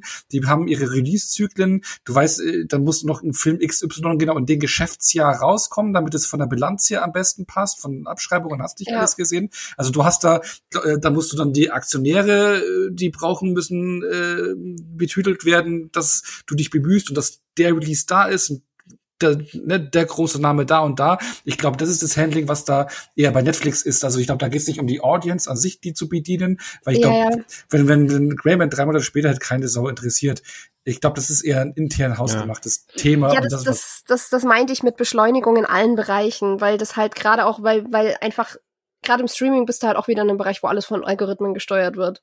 Und wenn du halt so und so viel nicht neue Leute anwerben kannst für die Plattform mit ja. so und so vielen neuen Releases und was weiß ich was, dann bist du halt auch schon wieder gearscht. Ja, das ist, ich, ich muss da, ich muss gerade die ganze Zeit einfach dran denken an diese, an die Diskussion, was halt bei, bei, bei Künstlern sehr viel ist, ist so dieses, ja, ein Rembrandt oder ein Da Vinci oder ein Picasso hätte in Zeiten von Instagram niemanden erreicht und wäre niemals bekannt geworden, weil ein Rembrandt halt nun mal fünf Jahre an seinem fucking Gemälde gesessen hat. Also, er hat ja auch nichts anderes zu tun. Ne? Ist, heutzutage ist es dann so halt so Instagram so wie, du hast in drei Tagen kein neues Reel gepostet. Wie kannst du nur? Du bist komplett irrelevant. Ja. Und in der Zeit ja. leben wir halt und in, nach der Zeit werden ja. halt auch Filme produziert und da, das, da das muss man sich mit anfreunden. Leider. Alles am Bewegtbild. Ich meine, wir leben in so einer schnelllebigen Zeit. Ich meine eben Netflix-Algorithmus, du hast es ja gesagt, die Leute springen ab. Du musst jede Woche jeden Monat musst du alle Zielgruppen bedienen, weil sonst hauen die ab. Du musst ständig neue Inhalte haben und wir werden zugeklustert und ja, ja plus, da muss halt auch unsere Crayman zeitlich fertig sein. Genau, plus Netflix ist ja gerade in der Situation, ich habe da irgendwie so ein schönes Bild äh, äh, so der kleine dicke Timmy, der vom Schulgebäude am, am Fahnenmast festgebunden ist. Ich habe das Gefühl, Netflix ist gerade halt einfach in der Position, weil ich weiß nicht, wann das so krass gekippt ist, aber jedes Mal Netflix laufen die Leute weg und das erste, was ich auf Social sehe, ist, haha, haben sie verdient, hehehe, Netflix geht unter, hehehe. Also ich weiß nicht, wann das passiert ist von, hey, Netflix bringt uns Stranger Things und hey, Netflix bringt uns The Irishman und hey, Netflix bringt uns so viele tolle Sachen, die halt ohne Netflix gar nicht das Licht der Welt erblickt hätten zu, alles, was Netflix tut, ist scheiße und wir müssen noch draufhauen, auch wenn es schon am Fernmast festgehalten wird. Und René hat es nämlich vorhin schon gesagt, dann schließen wir jetzt den Kreis und können dann auch mal unseren Input geben. René hat vorhin nämlich gesagt so, du hast den Trailer gesehen und wusstest schon exakt, was die Kritiken an diesem Film sein werden, weil es halt, ja, es ist nun mal ein Film für die breite Masse, weil du es gesagt hast, Netflix braucht gerade einen Erfolg, die brauchen gerade nach Stranger Things das nächste Ding und Greyman wird ja wohl scheinbar auch weiterhin ausgebaut. Ähm, und dass du das gerade als Streaming-Plattform, die diesen Luxus hat mit den Release-Zeiten, weil du ja nicht mit Kinozeiten konkurrierst per se, dass du dann dich trotzdem entscheidest, nee, ich bringe den Film jetzt trotzdem raus, auch wenn er vielleicht noch zwei, drei Monate in der Post gebraucht hätte, äh, zeigt halt einfach, wie wichtig das ist halt Netflix einfach in dem Moment halt ist. Aber es ist halt so klar, dass dann alle wieder sagen, ja, ist halt wieder so das typische Netflix, ne, ne, ne, ne, ne, ne, ne. Wo ich mir so denke, ja, aber ja, keiner ja. redet über Triple Frontier, der halt nicht eben dieses typische Action-Ding ist, aber der ist euch untergegangen, weil er euch weiß oder nicht. über Hassel oder über das Seeungeheuer oder alles, was gut ist, dann so, ja, ist ja schön, wenn das gut ist, ist nicht so meins. Aber wenn man es zum ja. Draufhauen gibt, dann sind halt alle am Start. So, das, das ist, das, weil diese Doppelmoral gibt's da halt schon lange. Ja, das Lustige, was ich dabei Filter noch mal anmerken mag, was, was er gerade gerade ratter gleich hier schon los, was er gerade gesagt hat mit dem Thema so draufhauen auf Netflix, ist eh krass, dass er auf Netflix so draufgehauen hat, weil das Paradoxe, was ich daran finde, ist, ich meine, der Player am Markt, der Netflix irgendwie gerade wirklich streitig dem Platz, Streaming-Platz, Hirsch, Hirsch, Hirsch, Hirsch, nee, Hirsch, Herrschaft, nee, Schirmherrschaft, Platz, Platzhirsch. Schirmherrschaft, ja genau. Äh, streitig macht ist ja Disney Plus, ne? Also seitdem die da sind mit Star, mit Star Wars und Marvel eben den krassen Marken, die die Massen dahin treiben, Disney Plus zieht ja die Leute weg, beziehungsweise es wird immer größere Player am Markt und äh, bei Netflix hauen sie drauf und paradoxerweise ist Disney Plus der große Player, der die Leute wegzieht und eigentlich ist doch Disney Plus immer der große Echt? Feind von findet, allen. Findet ihr? Okay, spannend, das Gefühl ich gar nicht. Würde ich jetzt mal sagen, nee, ich habe abseits von MCU und äh, Marvel finde ich halt Disney Plus einfach komplett Jeder, irrelevant. Nee, nee, jeder hat Disney Plus, mit dem ich mittlerweile rede. Und ich habe in der S-Bahn gibt's immer so Statista, irgendwie so Statistiken von den aktuell angesagtesten Streaming-Serien. Und das ist immer die Top 5 und da sind immer drei Disney Plus-Serien dabei, also immer in der MCU oder Star Wars-Serie, was gerade läuft. Und dann irgendwann habe ich mal auch gelesen, so Anteile ich bin jetzt natürlich nicht für die Streaming-Zahlen vorbereitet in dieser nee, nee, Folge. klar, aber was ist aber, denn aber, ihr aber, Original nee, Content außer Star Wars und Marvel? Nee, nee aber die haben, die, die haben doch so, das ist, was wir jetzt sehen, aber die haben jetzt einen Backkatalog aufgebaut, die haben so viele Inhalte, die haben ihre ganzen anderen Disney-Filme, die haben schon was. Und alleine durch Star Wars äh, MCU haben die Leute gezogen. Und irgendwo habe ich mal gesehen, die haben abnormal große Zahlen, die haben krassen Zuwachs, ja. Und, und ich kann mir nicht anders vorstellen, dass halt dann die Leute sagen, okay, Netflix wird zu teuer, ja, Netflix hat eh nur Produktionen, die keinen großen Franchise-Namen haben. Ja, bei Disney ist Star Wars und Marvel, das kenne ich. Oh, das will ich gucken. Ja, ja aber mal zum Beispiel bei Eigenproduktion kam letzte Woche The Princess auf Disney Plus raus. Das ist mit die größte Scheiße, die ich das letzte Jahr gesehen habe. So, da redet dann halt ja, keiner drüber, weil er so irrelevant ist, weil es eben auf Disney Plus läuft. Ja, aber wenn es auf Netflix gekommen wäre, wäre dann da drauf gekommen. Dann wäre es der neueste, schlimmste Film des Jahres gewesen. Und der ist nee, wirklich scheiße. Ja, aber du hast so Obi-Wan Kenobi, die erfolgreichste Serie ever auf Disney Plus ist und die Ewigkeiten auf Platz 1 in den Streaming-Charts war. Ist wie ja, ja, ich weiß, was du meinst, ich sage, Star Wars Franchise und Netflix Originals finde ich schwer messbaren Wert. So, weil Star Wars ist halt nicht erfolgreich, weil es halt auf Disney Plus läuft. Das, das könnte auf Tikatuka-Land TV laufen und es wäre dann das meistgeschaute, ja. weil man abonniert das, wo Star Wars ist, aber du abonnierst nicht den Dienst, wo zufällig auch Star Wars ist. Nee, deswegen rennen ja alle zu Disney Plus, weil du da eben bekannt Inhalte hast. Das ist also die These, die ich jetzt nur aufstelle, aber da wollen wir uns jetzt, glaube ich, nicht zu vertiefen, nee, also weil ja, wir, wir, wir verzetteln uns gerade zu sehr von The Greyman weg. Und nein, Phil, du darfst da jetzt nicht eingrätschen, weil wir müssen wieder den Bogen 31% Prime Video, 30% Netflix, 18% Disney Plus. Und Disney Plus ist das stärkste Wachstum, wenn Disney und äh, Netflix und Prime stagnieren. Was, So, was, wie, wie, viel, wie, wie viel Prozent, nein, nee, dann passt, was, wie Disney Plus hat war das? 18 Prozent im ersten Quartal 2022 gehabt. Du weißt, wenn es um Zahlen Und- geht, da bin ich sofort und, am und, Net, und Netflix? Netflix 30 und Prime Video 31 Prozent. Und die beiden stagnieren, die wechseln sich immer so ein, zwei Prozent ab, aber Disney gewinnt halt pro Quartal immer so, sagen wir mal, so einen mittleren einstelligen Prozentbetrag dazu. Also die pirschen sich wirklich ich ran. Glaub, ja, eben, deswegen meine ich, auf Prime Video, glaube ich, äh, sind die Leute nicht wegen den Streaming-Plattformen da, sondern eben einfach. Das hat man halt wegen mein- Prime mit dabei. Genau das. Deswegen kannst du die dann ein bisschen rausnehmen, weil Genau. die haben auch wenige originäre Inhalte. Genau. Aber originärer Inhalt ist ja The Greyman. Jetzt weiß ich schon gar nicht mehr, welche Fragen ich stellen wollte. Weil das So eine schöne Überleitung waren. von der Kritik von anderen Leuten zu unserer Meinung. Oder? Genau, also unsere Meinung. Ich wollte dann eigentlich nur noch so, äh, ja, das durchhoppeln und sowas sagen. Zu unserer Meinung schon, weil ich wollte eigentlich so ein bisschen bequatschen. Ich meine, die Sophia wollte sich da austoben. Aber du hast das so schön gesagt, Phil, weil da kann ich den Bogen spannen, äh, bezüglich auch Budget, weil ich weiß ganz genau, worauf du eigentlich hinaus wolltest. Ich glaube, den Punkt haben wir auch nicht gehabt, dass bei, bei vielen Kritiken eben dieses teuerste Film aller Zeiten, die 200 Millionen, wichtiger sind und, und das als Mhm. Aufhänger genommen wird, um da irgendwie schlecht zu reden. Ne? Und du hast so schön gesagt, dass man dann halt da eben was sieht, ja, und wir sehen sehr viel in The Greyman, ne? Also, wo sind wir denn dann überall? Ich weiß es schon alles gar nicht mehr, wo man, du hast es Prag und Wien gesagt, aber man ist ja auch noch überall auf dem Globus unterwegs. Alle fünf Minuten haben wir eine andere äh, Title Card, wo wir gerade sind. Oder, Sophia? Das ist schon sehr auffällig. Ich meine, man kennt es ja von James Bond Filmen oder generell von Spy äh, Action Thrillern, dass man über die um die Welt jettet, aber hier ist es schon sehr exzessiv, oder? Ja, also ich habe mir irgendwann, gerade am Anfang vom Film ist es halt krass, weil die irgendwie Location, Location, Location. Und du denkst dir so, warum sind wir jetzt hier und wo, äh, hä? Warum müssen die jetzt für ihr Meeting noch nach China? Äh, Was? Also man, man, äh, nein, sie sind dann da nicht für ein Meeting in China. Ich habe irgendwas rausgegriffen, aber die, die wechseln halt wirklich äh, irgendwie schneller die Location als äh, Ich die ich Unterhosen. T-Shirts bei dem Wetter. ähm, und das war so ein bisschen. Jetzt, ich, ich steige jetzt einfach direkt damit ein, ähm, bevor wir auf Darsteller und was weiß ich was alles zu sprechen kommen. Ähm, wieder mein Problem. Ich habe das Gefühl, die Russos wissen nicht, wie viel wert Locations sein können. Ähm, weil die, die einzige Sequenz, in der ich finde, dass die Location wirklich was Organisches ist, was für sich gesehen auch eine Rolle spielt in dem ganzen Ding, das ist halt die Prag-Sequenz. Und die ist fantastisch und ich verstehe nicht, warum nicht der Rest vom Film so sein konnte. Ähm, weil es scheiße aufwendig ist schon, aber ähm, das ist halt, wenn wir, wenn wir mal ganz komische Grätsche, aber wenn wir zu The Batman gucken, da haben alle Leute gesagt, boah, ja, und Gotham City ist sein eigener Charakter da drin. Und es fühlt sich so organisch an und, und real und belebt und ohne, ohne diese Art der Darstellung dieser Stadt wäre der Film nicht halb so geil. Und ich finde, genau das haben die Russos nicht drauf.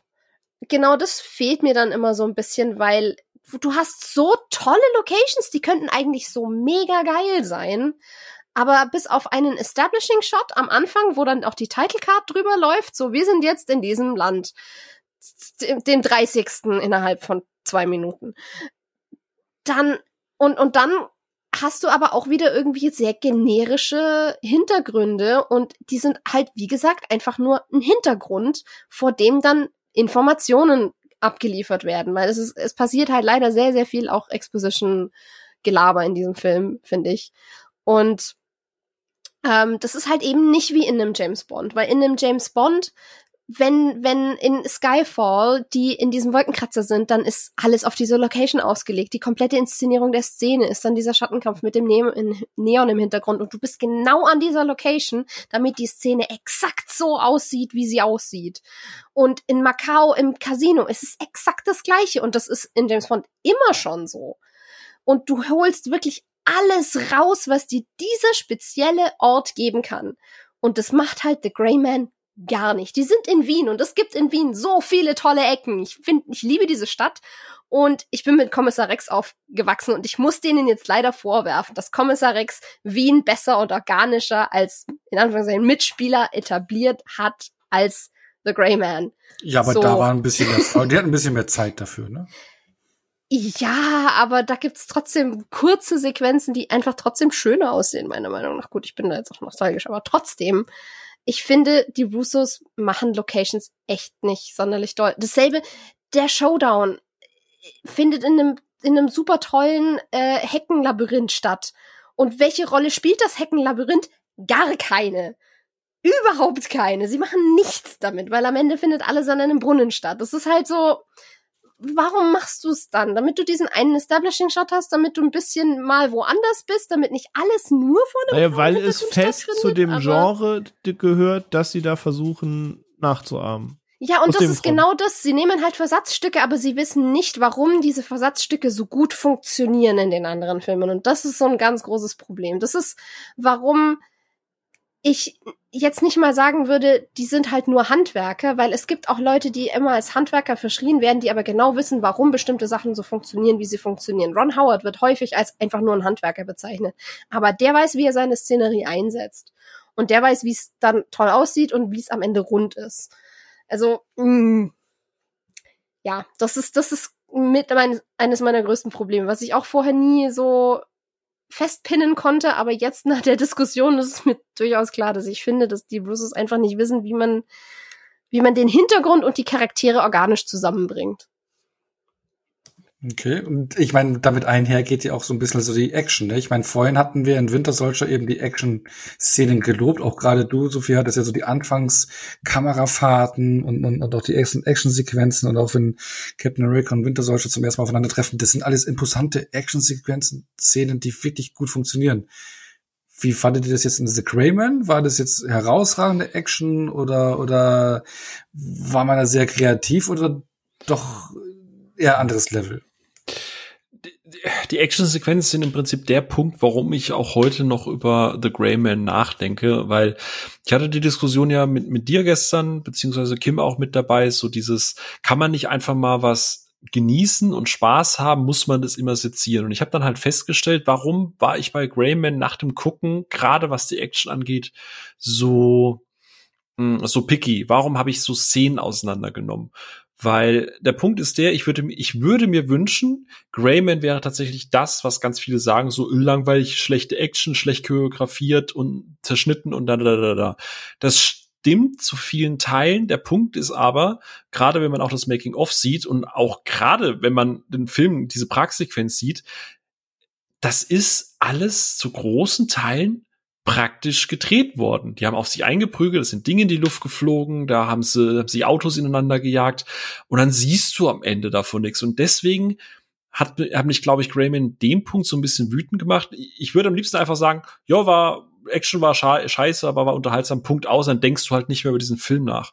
Aber ich finde, in dem Fall gibt es so viel, was vom, auf dem Papier und so mit den Ansätzen immer so, so, so eine geile Actionsequenz sein könnte, wo du sagst, yes, this is it, so scheiß auf die Story, scheiß auf das schlechte CGI, über das haben wir ja gerade schon gesprochen. Klammer das mal aus, du hast einfach geil, fette äh, Action in die Fresse Momente gehabt. Und dann ist es so zerschnitten. Und ich denke mir so, okay, warum packst du da jetzt einen Drohnenshot rein? Hast du das von Michael Bay abgeguckt? Okay, ist scheinbar gerade der heiße Scheiß, kann ich mit leben. Dann hast du viele Schnitte. Okay, das erinnert mich jetzt an Ambulance oder an Six Underground, nur ein Michael Bay filmt dann irgendeine Explosion aus drei Perspektiven und zeigt dann dreimal hintereinander aus verschiedenen Kameras diese äh, diese Perspekt äh, diese Explosion und diesen Moment, dieses larger than life. Also egal wie zerschnitten so ein Michael Bay Film ist, diese großen Action Momente, da hält er halt drauf und zeigt dir das aus allen möglichen Blickwinkeln, wo ich dann denke, okay, wenn sie sich da Inspiration genommen haben, das haben sie irgendwie aber auch wieder nicht richtig hinbekommen. Und ich würde die Action gerne wirklich deutlich mehr lieben, weil du hast einen Chris Evans, der Stunts machen kann. Das hat er ja schon gezeigt im Winter Soldier und der ist auch noch nicht zu alt dafür. Ein Ryan Gosling, der kann das auch. Der hat das zwar bisher nur in, in also Action-Anleihen bisher nur so eher in kleineren kleiner, ne, so in Sachen wie Drive und so weiter. Aber da hat er im Prinzip auch alle Kämpfe und, oder Only God Forgives, da hat er sich wirklich auf die Schnauze schlagen lassen und so weiter. Der kann das auch. Und Anna de Armas hat mit, mit ihrem Moment in ähm, No Time to Die, doch, No Time to Die heißt er, gell?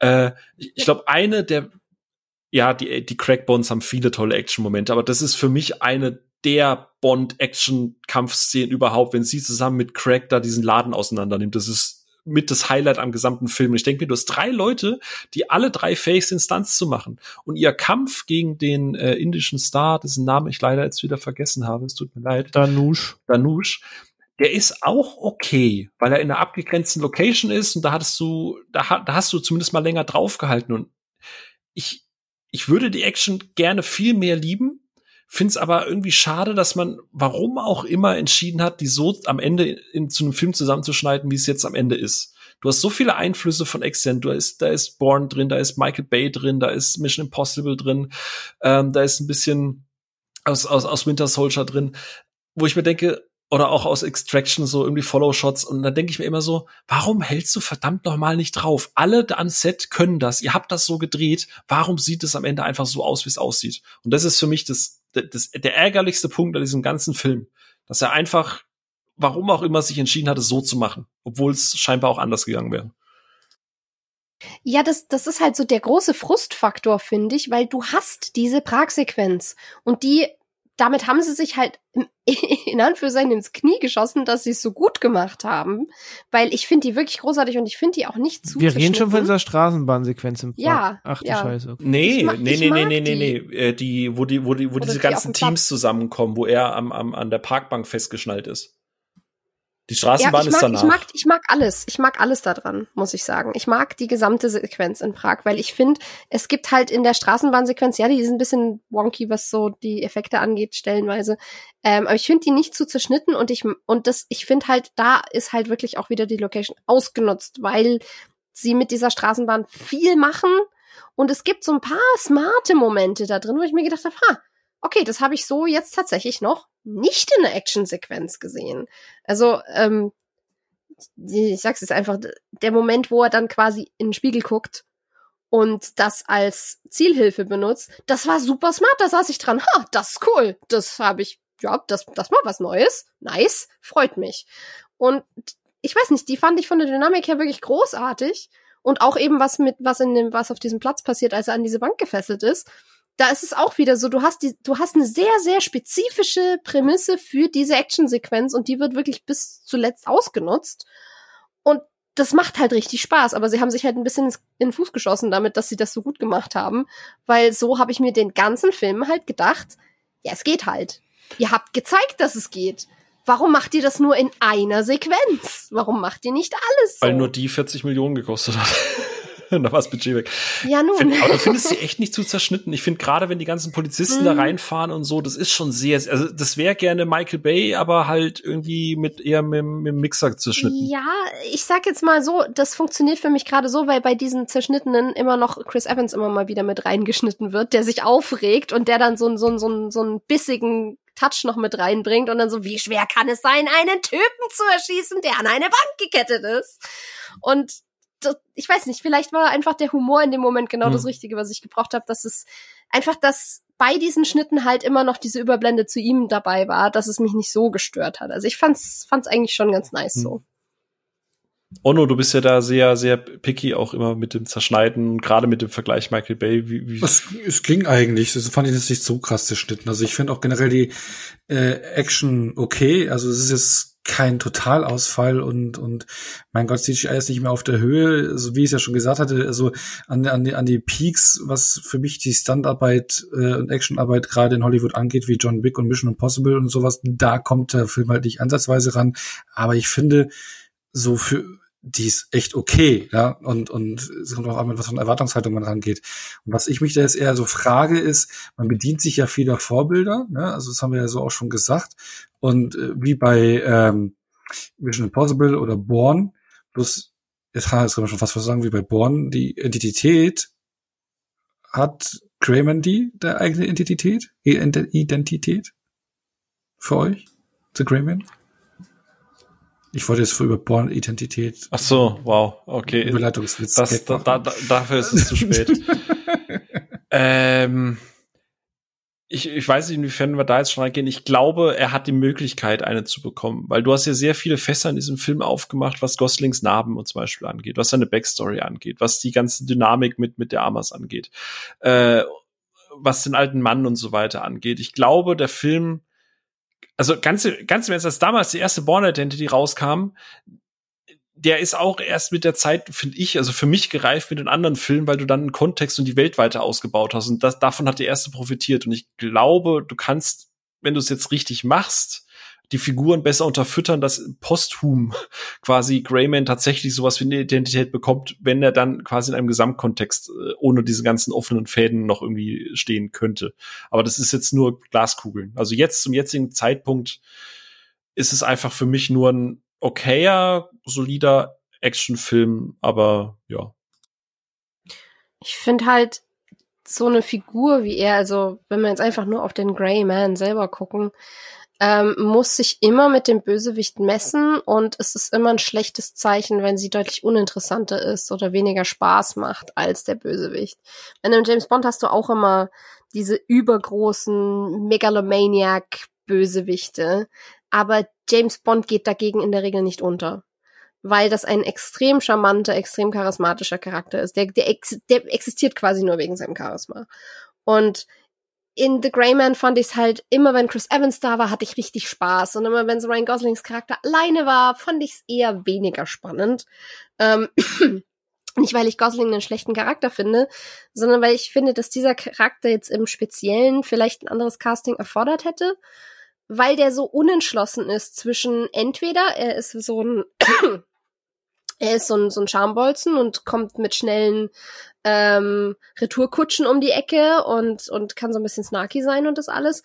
Oder er ist so, brütet vor sich hin und ist stoisch und geheimnisvoll. Aber das ist sehr, sehr schwierig zu verbinden.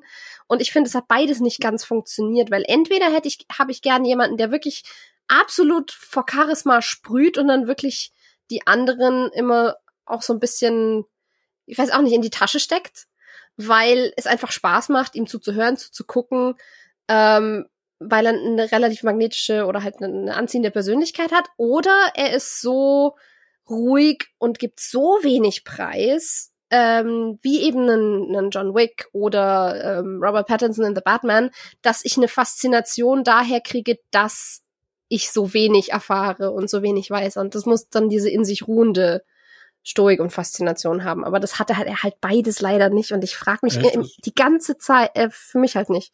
Und ich frage mich die ganze Zeit, ob das für mich was anderes gewesen wäre, wenn es ein anderer Darsteller gewesen ja, weil wäre. Das Letztere würde ich schon eher so bei ihm sehen. Das ist auch das, was Ryan Sagen, der Darsteller ist das kleinste Problem, was ich mit dem Film habe. Das ist nur einer der wenigen Pluspunkte.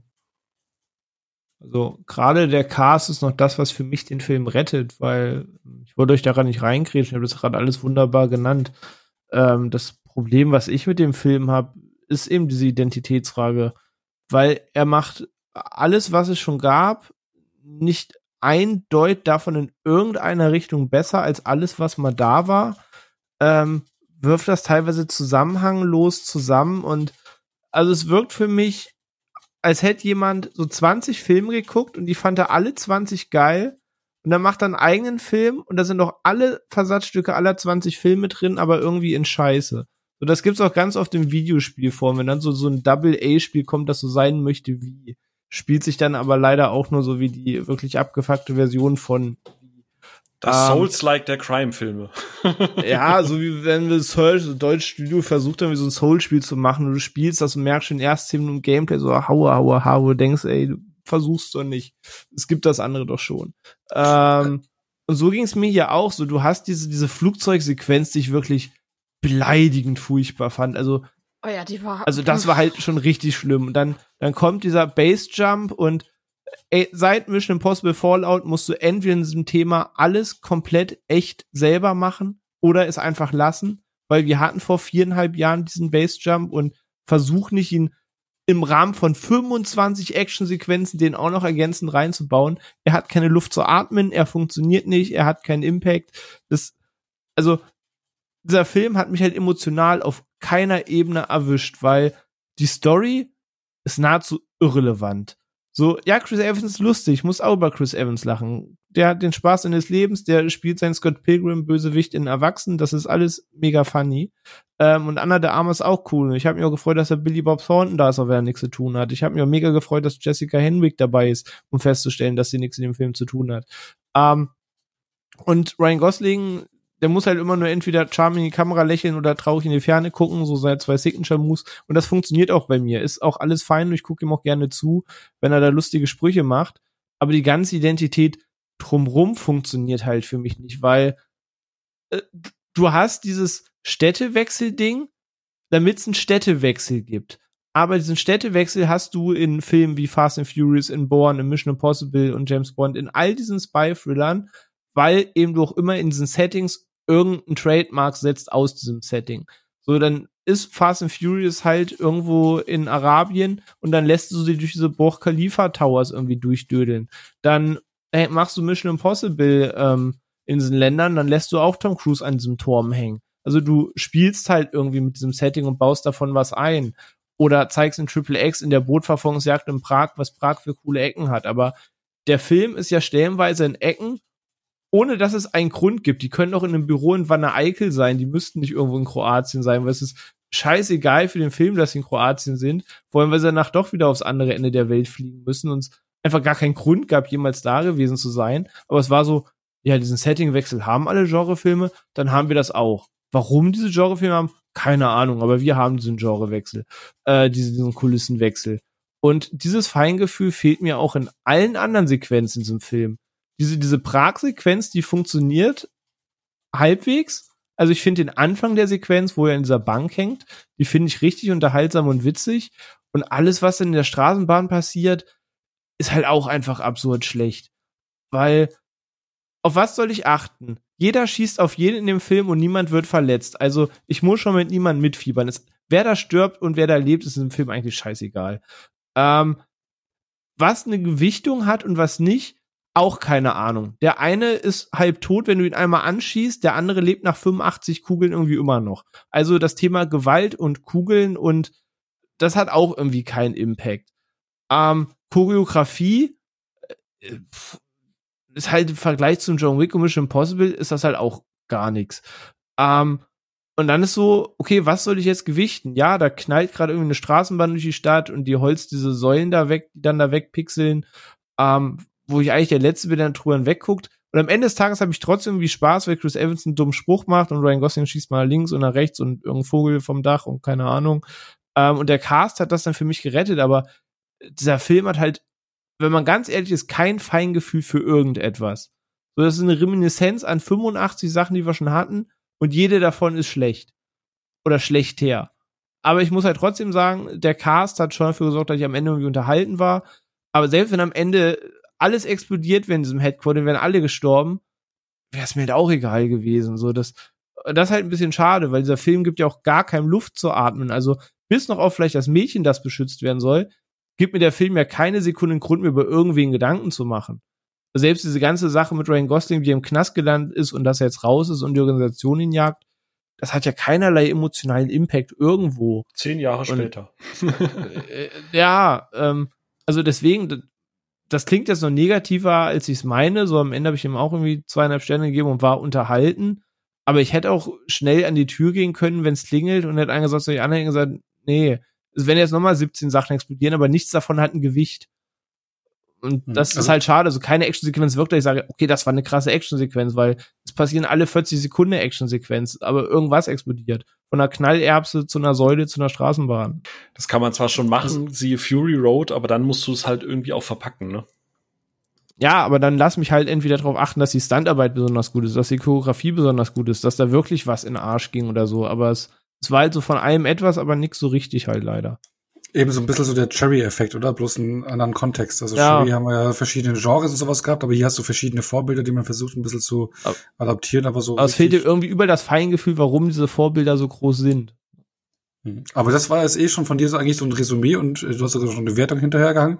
Dann, Phil, magst du dann abschließende Worte zu The Greyman finden? Äh, ich würde Greyman wirklich gerne mehr mögen, ähm, als ich es am Ende tue, weil ich das Gefühl habe, dass die Russos im Gegensatz zu dem, was ich jetzt von Cherry gehört habe, zumindest sie hatten die Ambition. Also ich, ich glaube, die hatten wirklich ernsthaft die Ambition, einen geilen Actionfilm zu machen. Ähm, und aus welchen Gründen auch immer, und wie gesagt, bei der Prag-Sequenz, man Thema Making of, ne, wie sind die Entscheidungen? Wir haben es gerade eben diskutiert gehabt, was das Thema Budget angeht. Was ist aufgrund von Netflix äh, Release-Plan vielleicht äh, gemacht worden? Was ist, was hätte vielleicht mehr Zeit im Schnitt, in der Post-Production retten können? Weil gedreht ist alles, geshootet ist alles, explodiert ist echt was. Also es ist alles vor Ort gedreht und abgedreht und die Actionsequenzen und alles ist da. Man sieht das auch immer mal wieder, dass, dass das Potenzial überall da ist. Und ich weiß halt nicht, ob das eine stilistische Entscheidung war, ob es aus allem etwas war, stilistisch. Sie wollten das so. Äh, Budget, Zeit, Netflix, Druck. Ne, ne, ne, ne, ne, ne. ne. Weil alle, die an beteiligt sind, haben, wie René gerade schon gesagt hat, haben gezeigt, dass sie es besser können und sie haben es auch schon überall besser gemacht. Ähm, und deswegen verstehe ich es nicht. Ich, ich finde, der, der, der Film kriegt viel zu viel Schläge ab, gerade aus dem Kritikerbereich. Ich meine, man sieht das am besten, glaube ich, bei Rotten Tomatoes. Da hast du 46 Prozent Kritiker und 91 Prozent Audience Score. Und wenn ich mal auf YouTube unter den Trailer gucke, ganz viele Leute sagen, The movie was everything that I expected. I liked it. I loved it. 10 of 10. Best movie. Great story. No, no, no. Ja der, der, der, der man kann da auch Spaß mit haben. Genau. Der Cast trägt's am Ende im Zweifel. Meine Eltern mochten ihn gerne. Mein Vater ist ja schon ein bisschen pickier, weil er halt auch sehr viel aus dem Action-Spy-Bereich in seinem Leben schon geguckt hat. Meine Schwiegereltern haben den gestern zusammen mit Herz aus Stahl geguckt und waren von beiden Filmen restlos begeistert. Äh, die, denen ist halt das Digitale und die Effekte scheißegal. Äh, die finden dann einfach cool so Spy-Agenten-Stuff so. Und das ist immer so dieses Ding, aus welcher Sicht sieht man das? Ja, aus dieser Sicht, wir haben jetzt einen Filmpodcast, wir nehmen diesen Film in Anführungsstrichen etwas genauer unter die Lupe. Muss ich sagen, alles, was René sagt, ist richtig und ich stimme überall auch zu. Trotzdem, und das ist jetzt einfach der, der, Philipp, der, der einfach nur einen Film guckt. In dem Moment, als der Film lief, war ich nicht einmal am Handy und ich hatte einfach eine gute Zeit. Ich habe mich geärgert, dachte, ah, schade, dass sie da jetzt so krass geschnitten haben, aber ich war unterhalten. Ich habe gelacht, wenn Evans seine Sprüche abgefeuert hat. Ich habe mich gefreut, Billy Bob Thornton zu sehen. Ich bin eh ein Freund für Anna de Amas und Ryan Gosling. Äh, es war schön, die äh, DC-Dame, äh, wie heißt sie? Ach, ähm, hier seine Mentorin, die sich dann äh, quasi entledigt. Äh, ja, die, die man halt aus Suicide Squad und so so kennt. Dieses Bindeglied, ich habe ein bisschen schmunzeln müssen. Viola Davis. Genau, ganz genau, Viola Davis äh, ähm, zu sehen. Also es waren immer so, wenn ich dachte, cool, cool, cool. Schade, dass es nicht mehr Raum gibt. Schade, dass die Action nicht besser geschnitten ist. Schade, dass das, schade, dass das. Aber insgesamt finde ich, dass der Film, glaube ich, auch bewusst irgendwie schlechter getreatet wird oder behandelt wird, als es effektiv ist, weil wäre der auf irgendeiner anderen Plattform erschienen, wäre das ein Prime-Film gewesen, wäre der irgendwann im Kino gelaufen, in so einem Sommerloch, wo nicht gerade jeder Blockbuster rausläuft. Ich glaube, die Leute hätten einfach gesagt, ist ein okayer Actionfilm, kann man mal gucken, bis der nächste gut, bis der nächste John Wick kommt oder bis der nächste Mission Impossible kommt. Ich glaube, wäre der nicht auf Netflix erschienen, wäre wär der nicht so harsh angefasst worden. Ist eine These. Nee, das stimmt. Ja, das ist ja, aber das, da gebe ich dir vollkommen recht. Also diese harsche Kritik kann ich auch nicht verstehen. Ja, nee, das ist gerne gemacht. Also das ist völlig übertrieben. Nee, da gehe ich mit. Also auch wenn meine Worte sehr harsch klingen, halt auch in dem Maßstab, dass der Film halt einfach mehr hätte sein können und verglichen halt mit all seinen Vorlagen und warum diese Vorlagen halt mehr Feingefühl haben. Aber in Summe war ich vom Carsten so unterhalten. Das war halt so ein Nachmittag am Ende ich gesagt, ja, war okay das ist halt das. Sowas ist doch auch mal okay. Sowas ist doch auch mal okay. Genau, das ist ja. halt, das ist halt, das weißt du, wenn ich jetzt an Lost Bullet gucke, der irgendwie 30, 20 Millionen gekostet hat und der hat dann am Ende drei, fünf, sechs, acht Autos ineinander crashen. Ich denke mir so, geil, das hatte ich jetzt nicht erwartet, ist so ein okayer Film. Ich empfehle den Film ständig. Ich hatte dem André Hecker empfohlen, der fand den dann auch gut. Da hat der mit seiner, ba keiner hat den Film geguckt, wo ich mir denke, ja, da habt ihr doch diese kleinen kompakten Actionperlen, aber ihr guckt sie halt nicht, weil ihr dann doch nur diese große Sache guckt, damit ihr drauf rumtrashen könnt. Und ich würde mir, ich habe es ja ganz am Anfang schon gesagt, ich wiederhole mich, ich hätte mir gewünscht, dass Greyman dann tatsächlich wirklich einfach schlecht ist, dass alles schlecht ist, dass sich keiner Mühe gegeben hat. So ein bisschen wie bei Red Notice, wo ich einfach merke, da ging es nur um die Kohle und am Ende hat keiner Bock gehabt, da wirklich einen Film zu drehen. Aber was mich an Greyman halt wirklich ärgert, weil alles, was René sagt, ist komplett richtig. Alles, was Sophia kritisiert, ist komplett richtig. Alles, was dann Onno jetzt gleich noch einbringen wird, ist auch richtig, weil ich kenne ja die partiell die Meinung schon. Und es ärgert mich gerade aus dem Punkt, weil vielleicht mit einem anderen Regisseur oder Duo, du aus dem gleichen Ursprungsmaterial behaupte ich. Wäre eine Menge mehr drin. Genau. Und es muss, du musst kein Mission Impossible. Und ganz im Ernst mit diesem Halo Jump, das meinte ich gerade eben. Ein Tom Cruise kann sich Dinge rausnehmen, die sich niemand in dieser Branche überhaupt noch rausnehmen kann. Du Das kannst ist richtig. das wird, und, und, und und du kannst das von mir aus irgendwie anders lösen. In Uncharted hat das zum Beispiel gezeigt. Uncharted hat auch diese Flugzeugsequenz, wo die hinten rausfallen. Die ist auch kein Mission Impossible Niveau, aber die ist irgendwie interessant, besser gefilmt, weil man ein bisschen mehr erkennt, weil da nicht so drei Gummiflummel irgendwie durch die Gegend fallen, wenn eine Kamera sich dreht. Ähm, also du musst nicht mit Mission Impossible und Tom Cruise hausieren gehen, weil das ist einfach one of a kind, das wird's nie wieder geben. Das, ne, Ey, jede Eingangssequenz von einem Roger Moore-Film in den 70ern hat das besser gemacht. Genau. Und das ist halt so, die schneiden dann ja auch relativ harsch weg, wo ich mir denke, dann, dann habt die Balls, weil den Anfang in dem Flugzeug, da widerspreche ich René, den fand ich noch okay. Ich fand den Kampf oben, wo die sich angefangen haben, auf die Fresse zu hauen, den fand ich okay. Da hielt die Kamera auch mal drauf. Aber als Ja, das, das geht schon, das stimmt. genau. Und dann schneidest du halt einfach raus, dann ist der halt einfach da unten. Und dann erklärt er halt so in einem, mit einem One-Liner, ich sag mal so, ich hatte einen Fallschirm, alle anderen nicht. So, dann verzichtest du halt auf das, du sparst dir das Geld und die Sequenz und machst das irgendwo anders rein. Du musst, du musst, niemand zwingt dich, das machen zu müssen. So, mach's lieber gar nicht als Scheiße. Und deswegen ärgert's mich bei Greyman. Ich glaube, deswegen reden wir ja auch dann doch ein bisschen länger als gedacht darüber, weil das so viel Potenzial hat und weil ich glaube, dass die Russos es besser können, wenn sie vielleicht mehr Zeit Aber- haben. Immer. Aber Thema Potenzial, aber es kommt ja vielleicht auch ein bisschen mehr, aber das können wir gleich noch äh, dazu kommen. Ne? Äh, nur wurden schon die ersten Announcements gemacht. Aber Sophia, vielleicht von dir noch ein paar abschließende Worte zu The Greyman?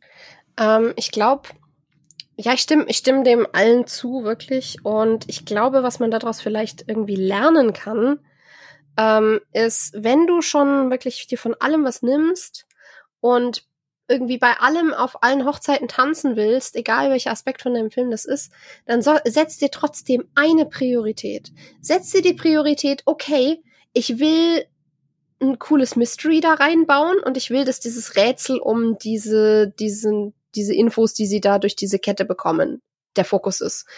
Und konzentrier dich wenigstens da drauf. Und dann darf alles andere nicht so doll sein, weil wenigstens das dich anziehen kann. Oder sag, ich möchte, dass die Action geil ist. Oder sag, ich möchte, dass die Charaktere der Fokus sind und da das Herz liegt. Aber wenn du dich auf gar nichts fokussierst, dann fällt's halt am Ende auseinander und dann ärgert man sich und dann, dann stört einen irgendwas und dann kann man eben nicht einfach Spaß damit haben. Ich guck gerade, ähm, ich hol gerade Chuck auf. Ähm, die Agentenserie mit Zachary Levi von 2007. Aggressiv frühe 2000 an diese Serie. Und die macht auch die ganzen Spionagemissionen, die die über fünf Staffeln hinweg immer wieder haben, die sind nichts Neues. Die hast du in jedem Spionageding tausendmal gesehen und die wiederholen sich sogar nacheinander relativ schnell. Es ist immer genau das Gleiche. Aber du weißt trotz, aber die Kämpfe sind trotzdem immer spaßig und das, der Fokus ist einfach ganz klar die ganze Zeit auf die Charaktere.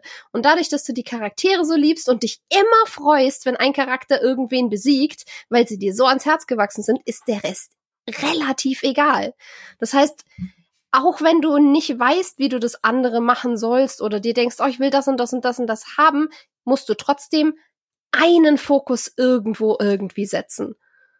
Ja. Und das fehlt halt bei dem Film, finde ich. Ganz, sag mal, mach mal die Hand aufs Herz. Ich liebe die Mission Impossible Filme, fast alle durchgehend, aber keiner erzählt jetzt wirklich was Neues. Immer geht einer Rogue. Ich meine, es gibt sogar Rogue Nation. Der Film heißt sogar schon so. Ja. Ich meine, du, äh, bei diesem ganzen Agentending auch Codename Uncle, so ist auch ein Agentending, ist auch nichts Neues. Trotzdem macht der Spaß.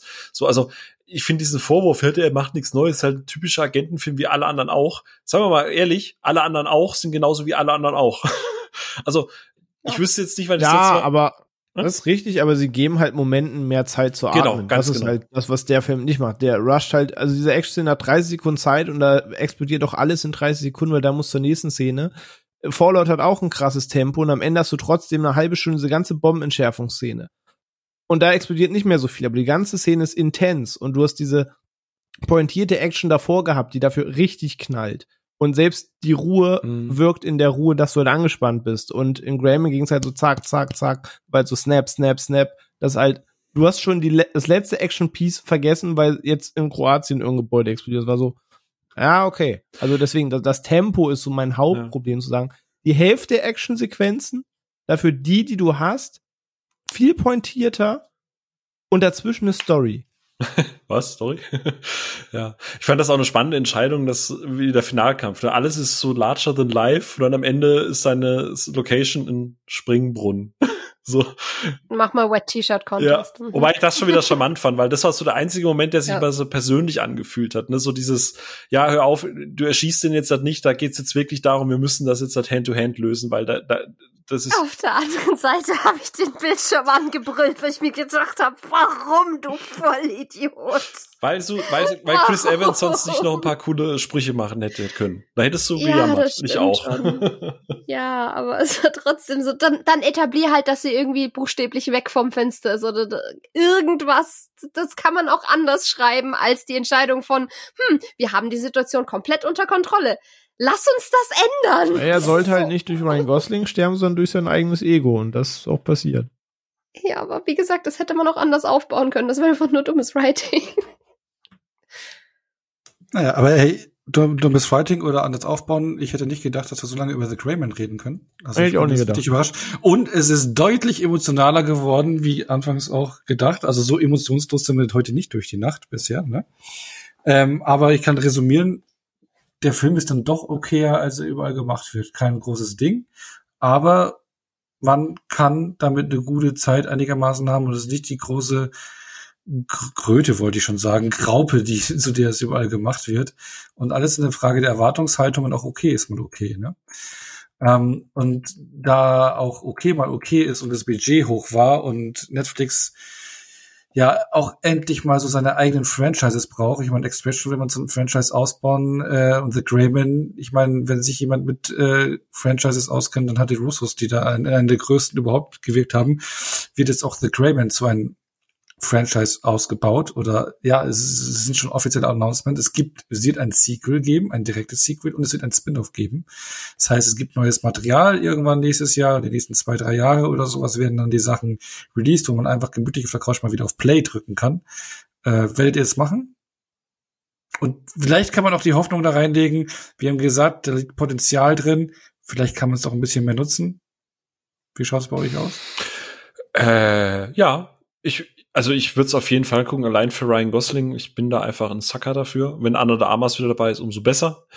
Ähm, ich glaube, ich meine, die Russos sind auch nicht dumm. Die haben mit Netflix einen wahnsinnig datengetriebenen äh, Verlag, äh, Verlag und äh, Anbieter dahinter.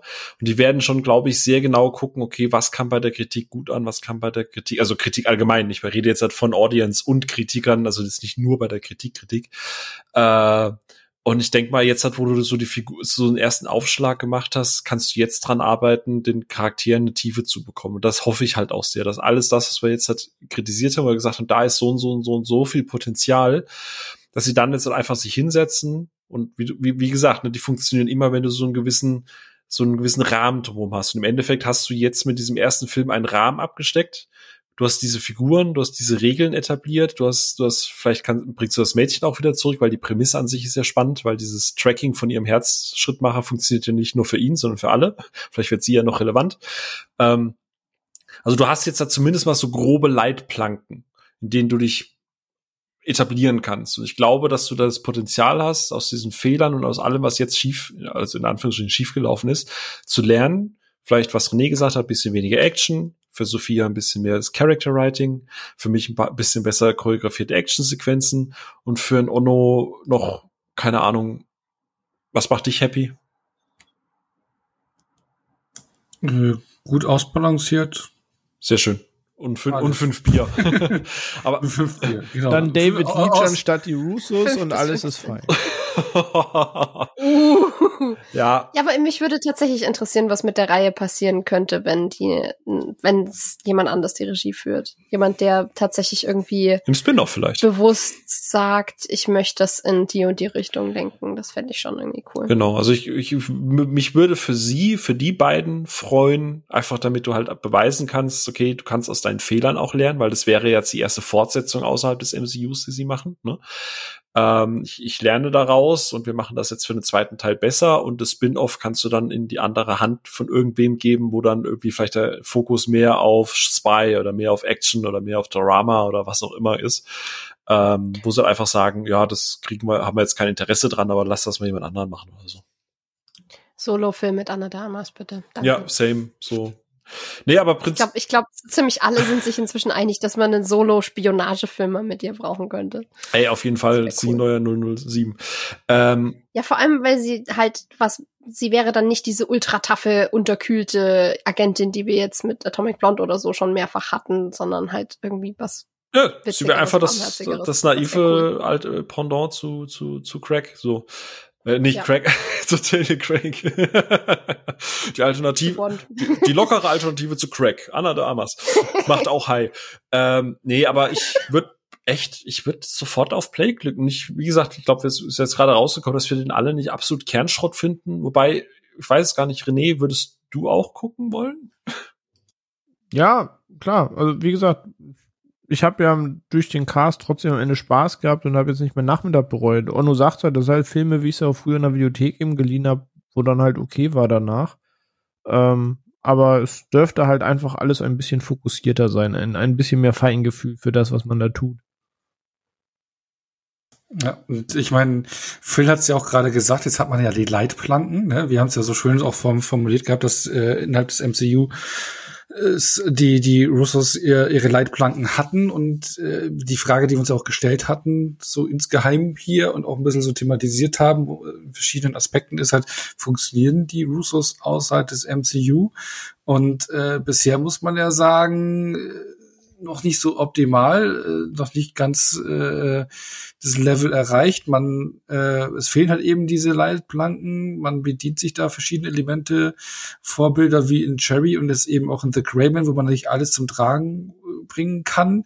Eben, es bestätigt sich so eben die Theorie, was ich ja gesagt hatte, dass auch schon vorm MCU im Serienbereich äh, vorgegebenen Pfaden und Projekten funktionieren sie, aber alleine losgelassen noch nicht so. Und jetzt hat man da so einen Rahmen, wo es funktionieren könnte. Ne? Und ähm, bin mal gespannt, äh, wo das noch hingeht und ob die Roses auch außerhalb des MCU für äh, Erfolg äh, sorgen werden. Und das wird ja tatsächlich auch vornehmlich im Streaming-Bereich sein. Also in die Kinokasten wird man sie so schnell nicht mehr sehen. Hm. Und dann würde ich das Thema The Greyman abschließen und auch einen ganz kleinen Ausblick in die Zukunft geben, was jetzt so die nächsten Projekte sind. Und nur ganz kurze Meinung von euch, also jetzt nicht großartig ausladen, sondern so, hey, klingt für mich spannend, interessant oder eher nicht so.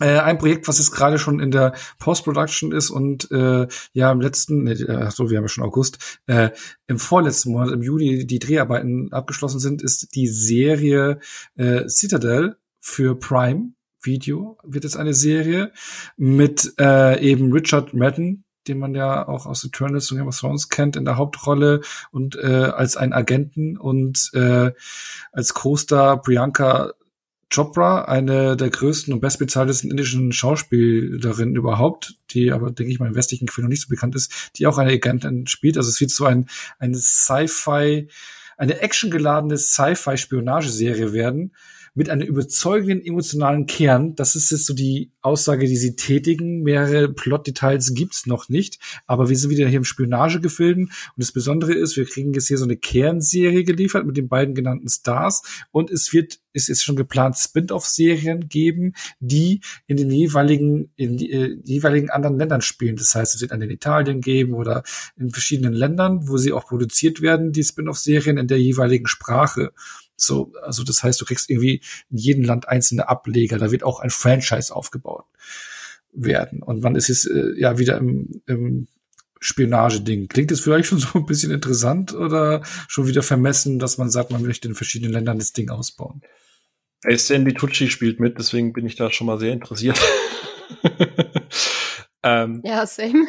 ähm, ey, Benefit of the Doubt, ich Sci-Fi-Stuff habe ich Bock drauf. Sci-Fi Spy klingt gut. Ähm, und also keine Ahnung, ich würde jetzt mal noch es bei dann. Ich würde, ich würde, ich würde mal noch einen Trailer und so weiter abwarten. Aber also unabhängig davon, dass die das jetzt gemacht haben, ähm, habe ich da tatsächlich Bock drauf. Kann ja spannend sein zu sehen, was sie so machen, wenn sie jetzt mal was mit Spy machen. Ja, hab, haben wir noch nicht gehabt. Wir hatten jetzt bisher Drogen und ein bisschen äh, Comic-Zeug. Ja, Straßenbahnfilm. Aber jetzt mal so richtig Spy. Nee, aber äh, ich habe jetzt äh, erst in der Vorbereitung davon erfahren. Ich warte mal noch einen Trailer ab, gebe ich ganz ehrlich zu. Ähm, aber vom, von dem auf dem Papier muss ich gestehen, finde ich gut. Ich hatte auch bei Sci-Fi mit Tomorrow War Spaß bei Prime, deswegen hoffe ich jetzt einfach mal, dass das ähnlich unterhaltsam wird. Wenn man Spy auf Prime mag, kann man auch gerade Terminal List schauen. Da habe ich noch nicht reingetraut. Kann das? Ja, auf jeden. Okay. Dann notiert. Und was hat jetzt äh, Sophia René, was hat ihr zu diesem Projekt so? Ja, Na, bei Phil, theoretisch trifft es ein Genre, das ich mag. Ähm, ist jetzt ein weiterer Versuch. Wenn ein Trailer da ist, gucke ich gerne rein, wenn es mich catcht. Ich, ich sage, sie sind für mich jetzt halt einfach nicht David Leach, auch wenn das vielleicht irgendwie gern wären. Und vielleicht wären sie es noch oder finden noch ihren eigenen Ton oder es gibt noch drei Spy-Projekte und man sagt in sechs Jahren, ja, das sind die Brüder, die immer versucht haben, sowas wie Born zu machen. Ich hoffe, dass sie darüber hinaus wachsen. Ich, ich wünsche es ihnen. Ähm, Würde mich selber freuen, wenn sie da ihren eigenen Weg finden. Ähm, von daher bin ich da vorsichtig gespannt. Ja, muss die anderen beiden sagen. Kann ihm, glaube ich, nichts hinzufügen. Ja, ja bei mir. Ich, also, also ja, ja, Richard also, Madden sehe ich eigentlich auch immer ziemlich gerne. Eben. Ja, der hat sich ja auch gemausert und muss auch mal so ein bisschen ja sich da abgrenzen von seinen Rollen, die er bisher hatte. Versucht er immer mehr, ist ja auch im MCU mit drin und sowas. Genau. Also bei mir, mich huckt so nicht so hundertprozentig. Vielmehr huckt mich dann ehrlich gesagt das nächste Projekt, was noch in der Pipeline ist, was jetzt gerade in der äh, Vorproduktion noch ist. Und zwar äh, auch ein Netflix-Film. Und zwar die Verfilmung des gleichna der, der gleichnamigen Grafiknovelle von Simon Stalinhack äh, The, The Electric State heißt es. Ähm, ich habe ein paar Bilder von der äh, Grafiknovelle schon gesehen. Das ist sehr schöne Illustrationen. Äh, und zwar ist es äh, eine Geschichte, die in einem alternativen Jahr 1997 spielt, in der ja die USA durch einen Drohnenkrieg äh, sich in einen postapokalyptischen Friedhof verwandelt hat und äh, sich eine junge Frau, die gespielt wird von Billy Bobby Brown, äh, mit ihrem Spielzeugroboter auf den Weg Richtung Westen macht, um da zu ihrem Bruder zu kommen, der sich äh, ja hilflos in ein Virtual Reality Netz äh, verliert und in dem er angeschlossen ist.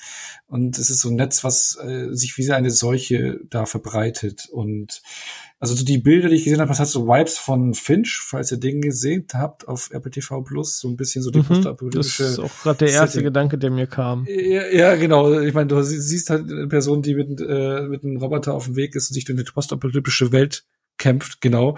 Ähm, und es gibt noch Gerüchte oder auch Verhandlungen, dass Chris Pratt als Großstar noch mit dabei ist.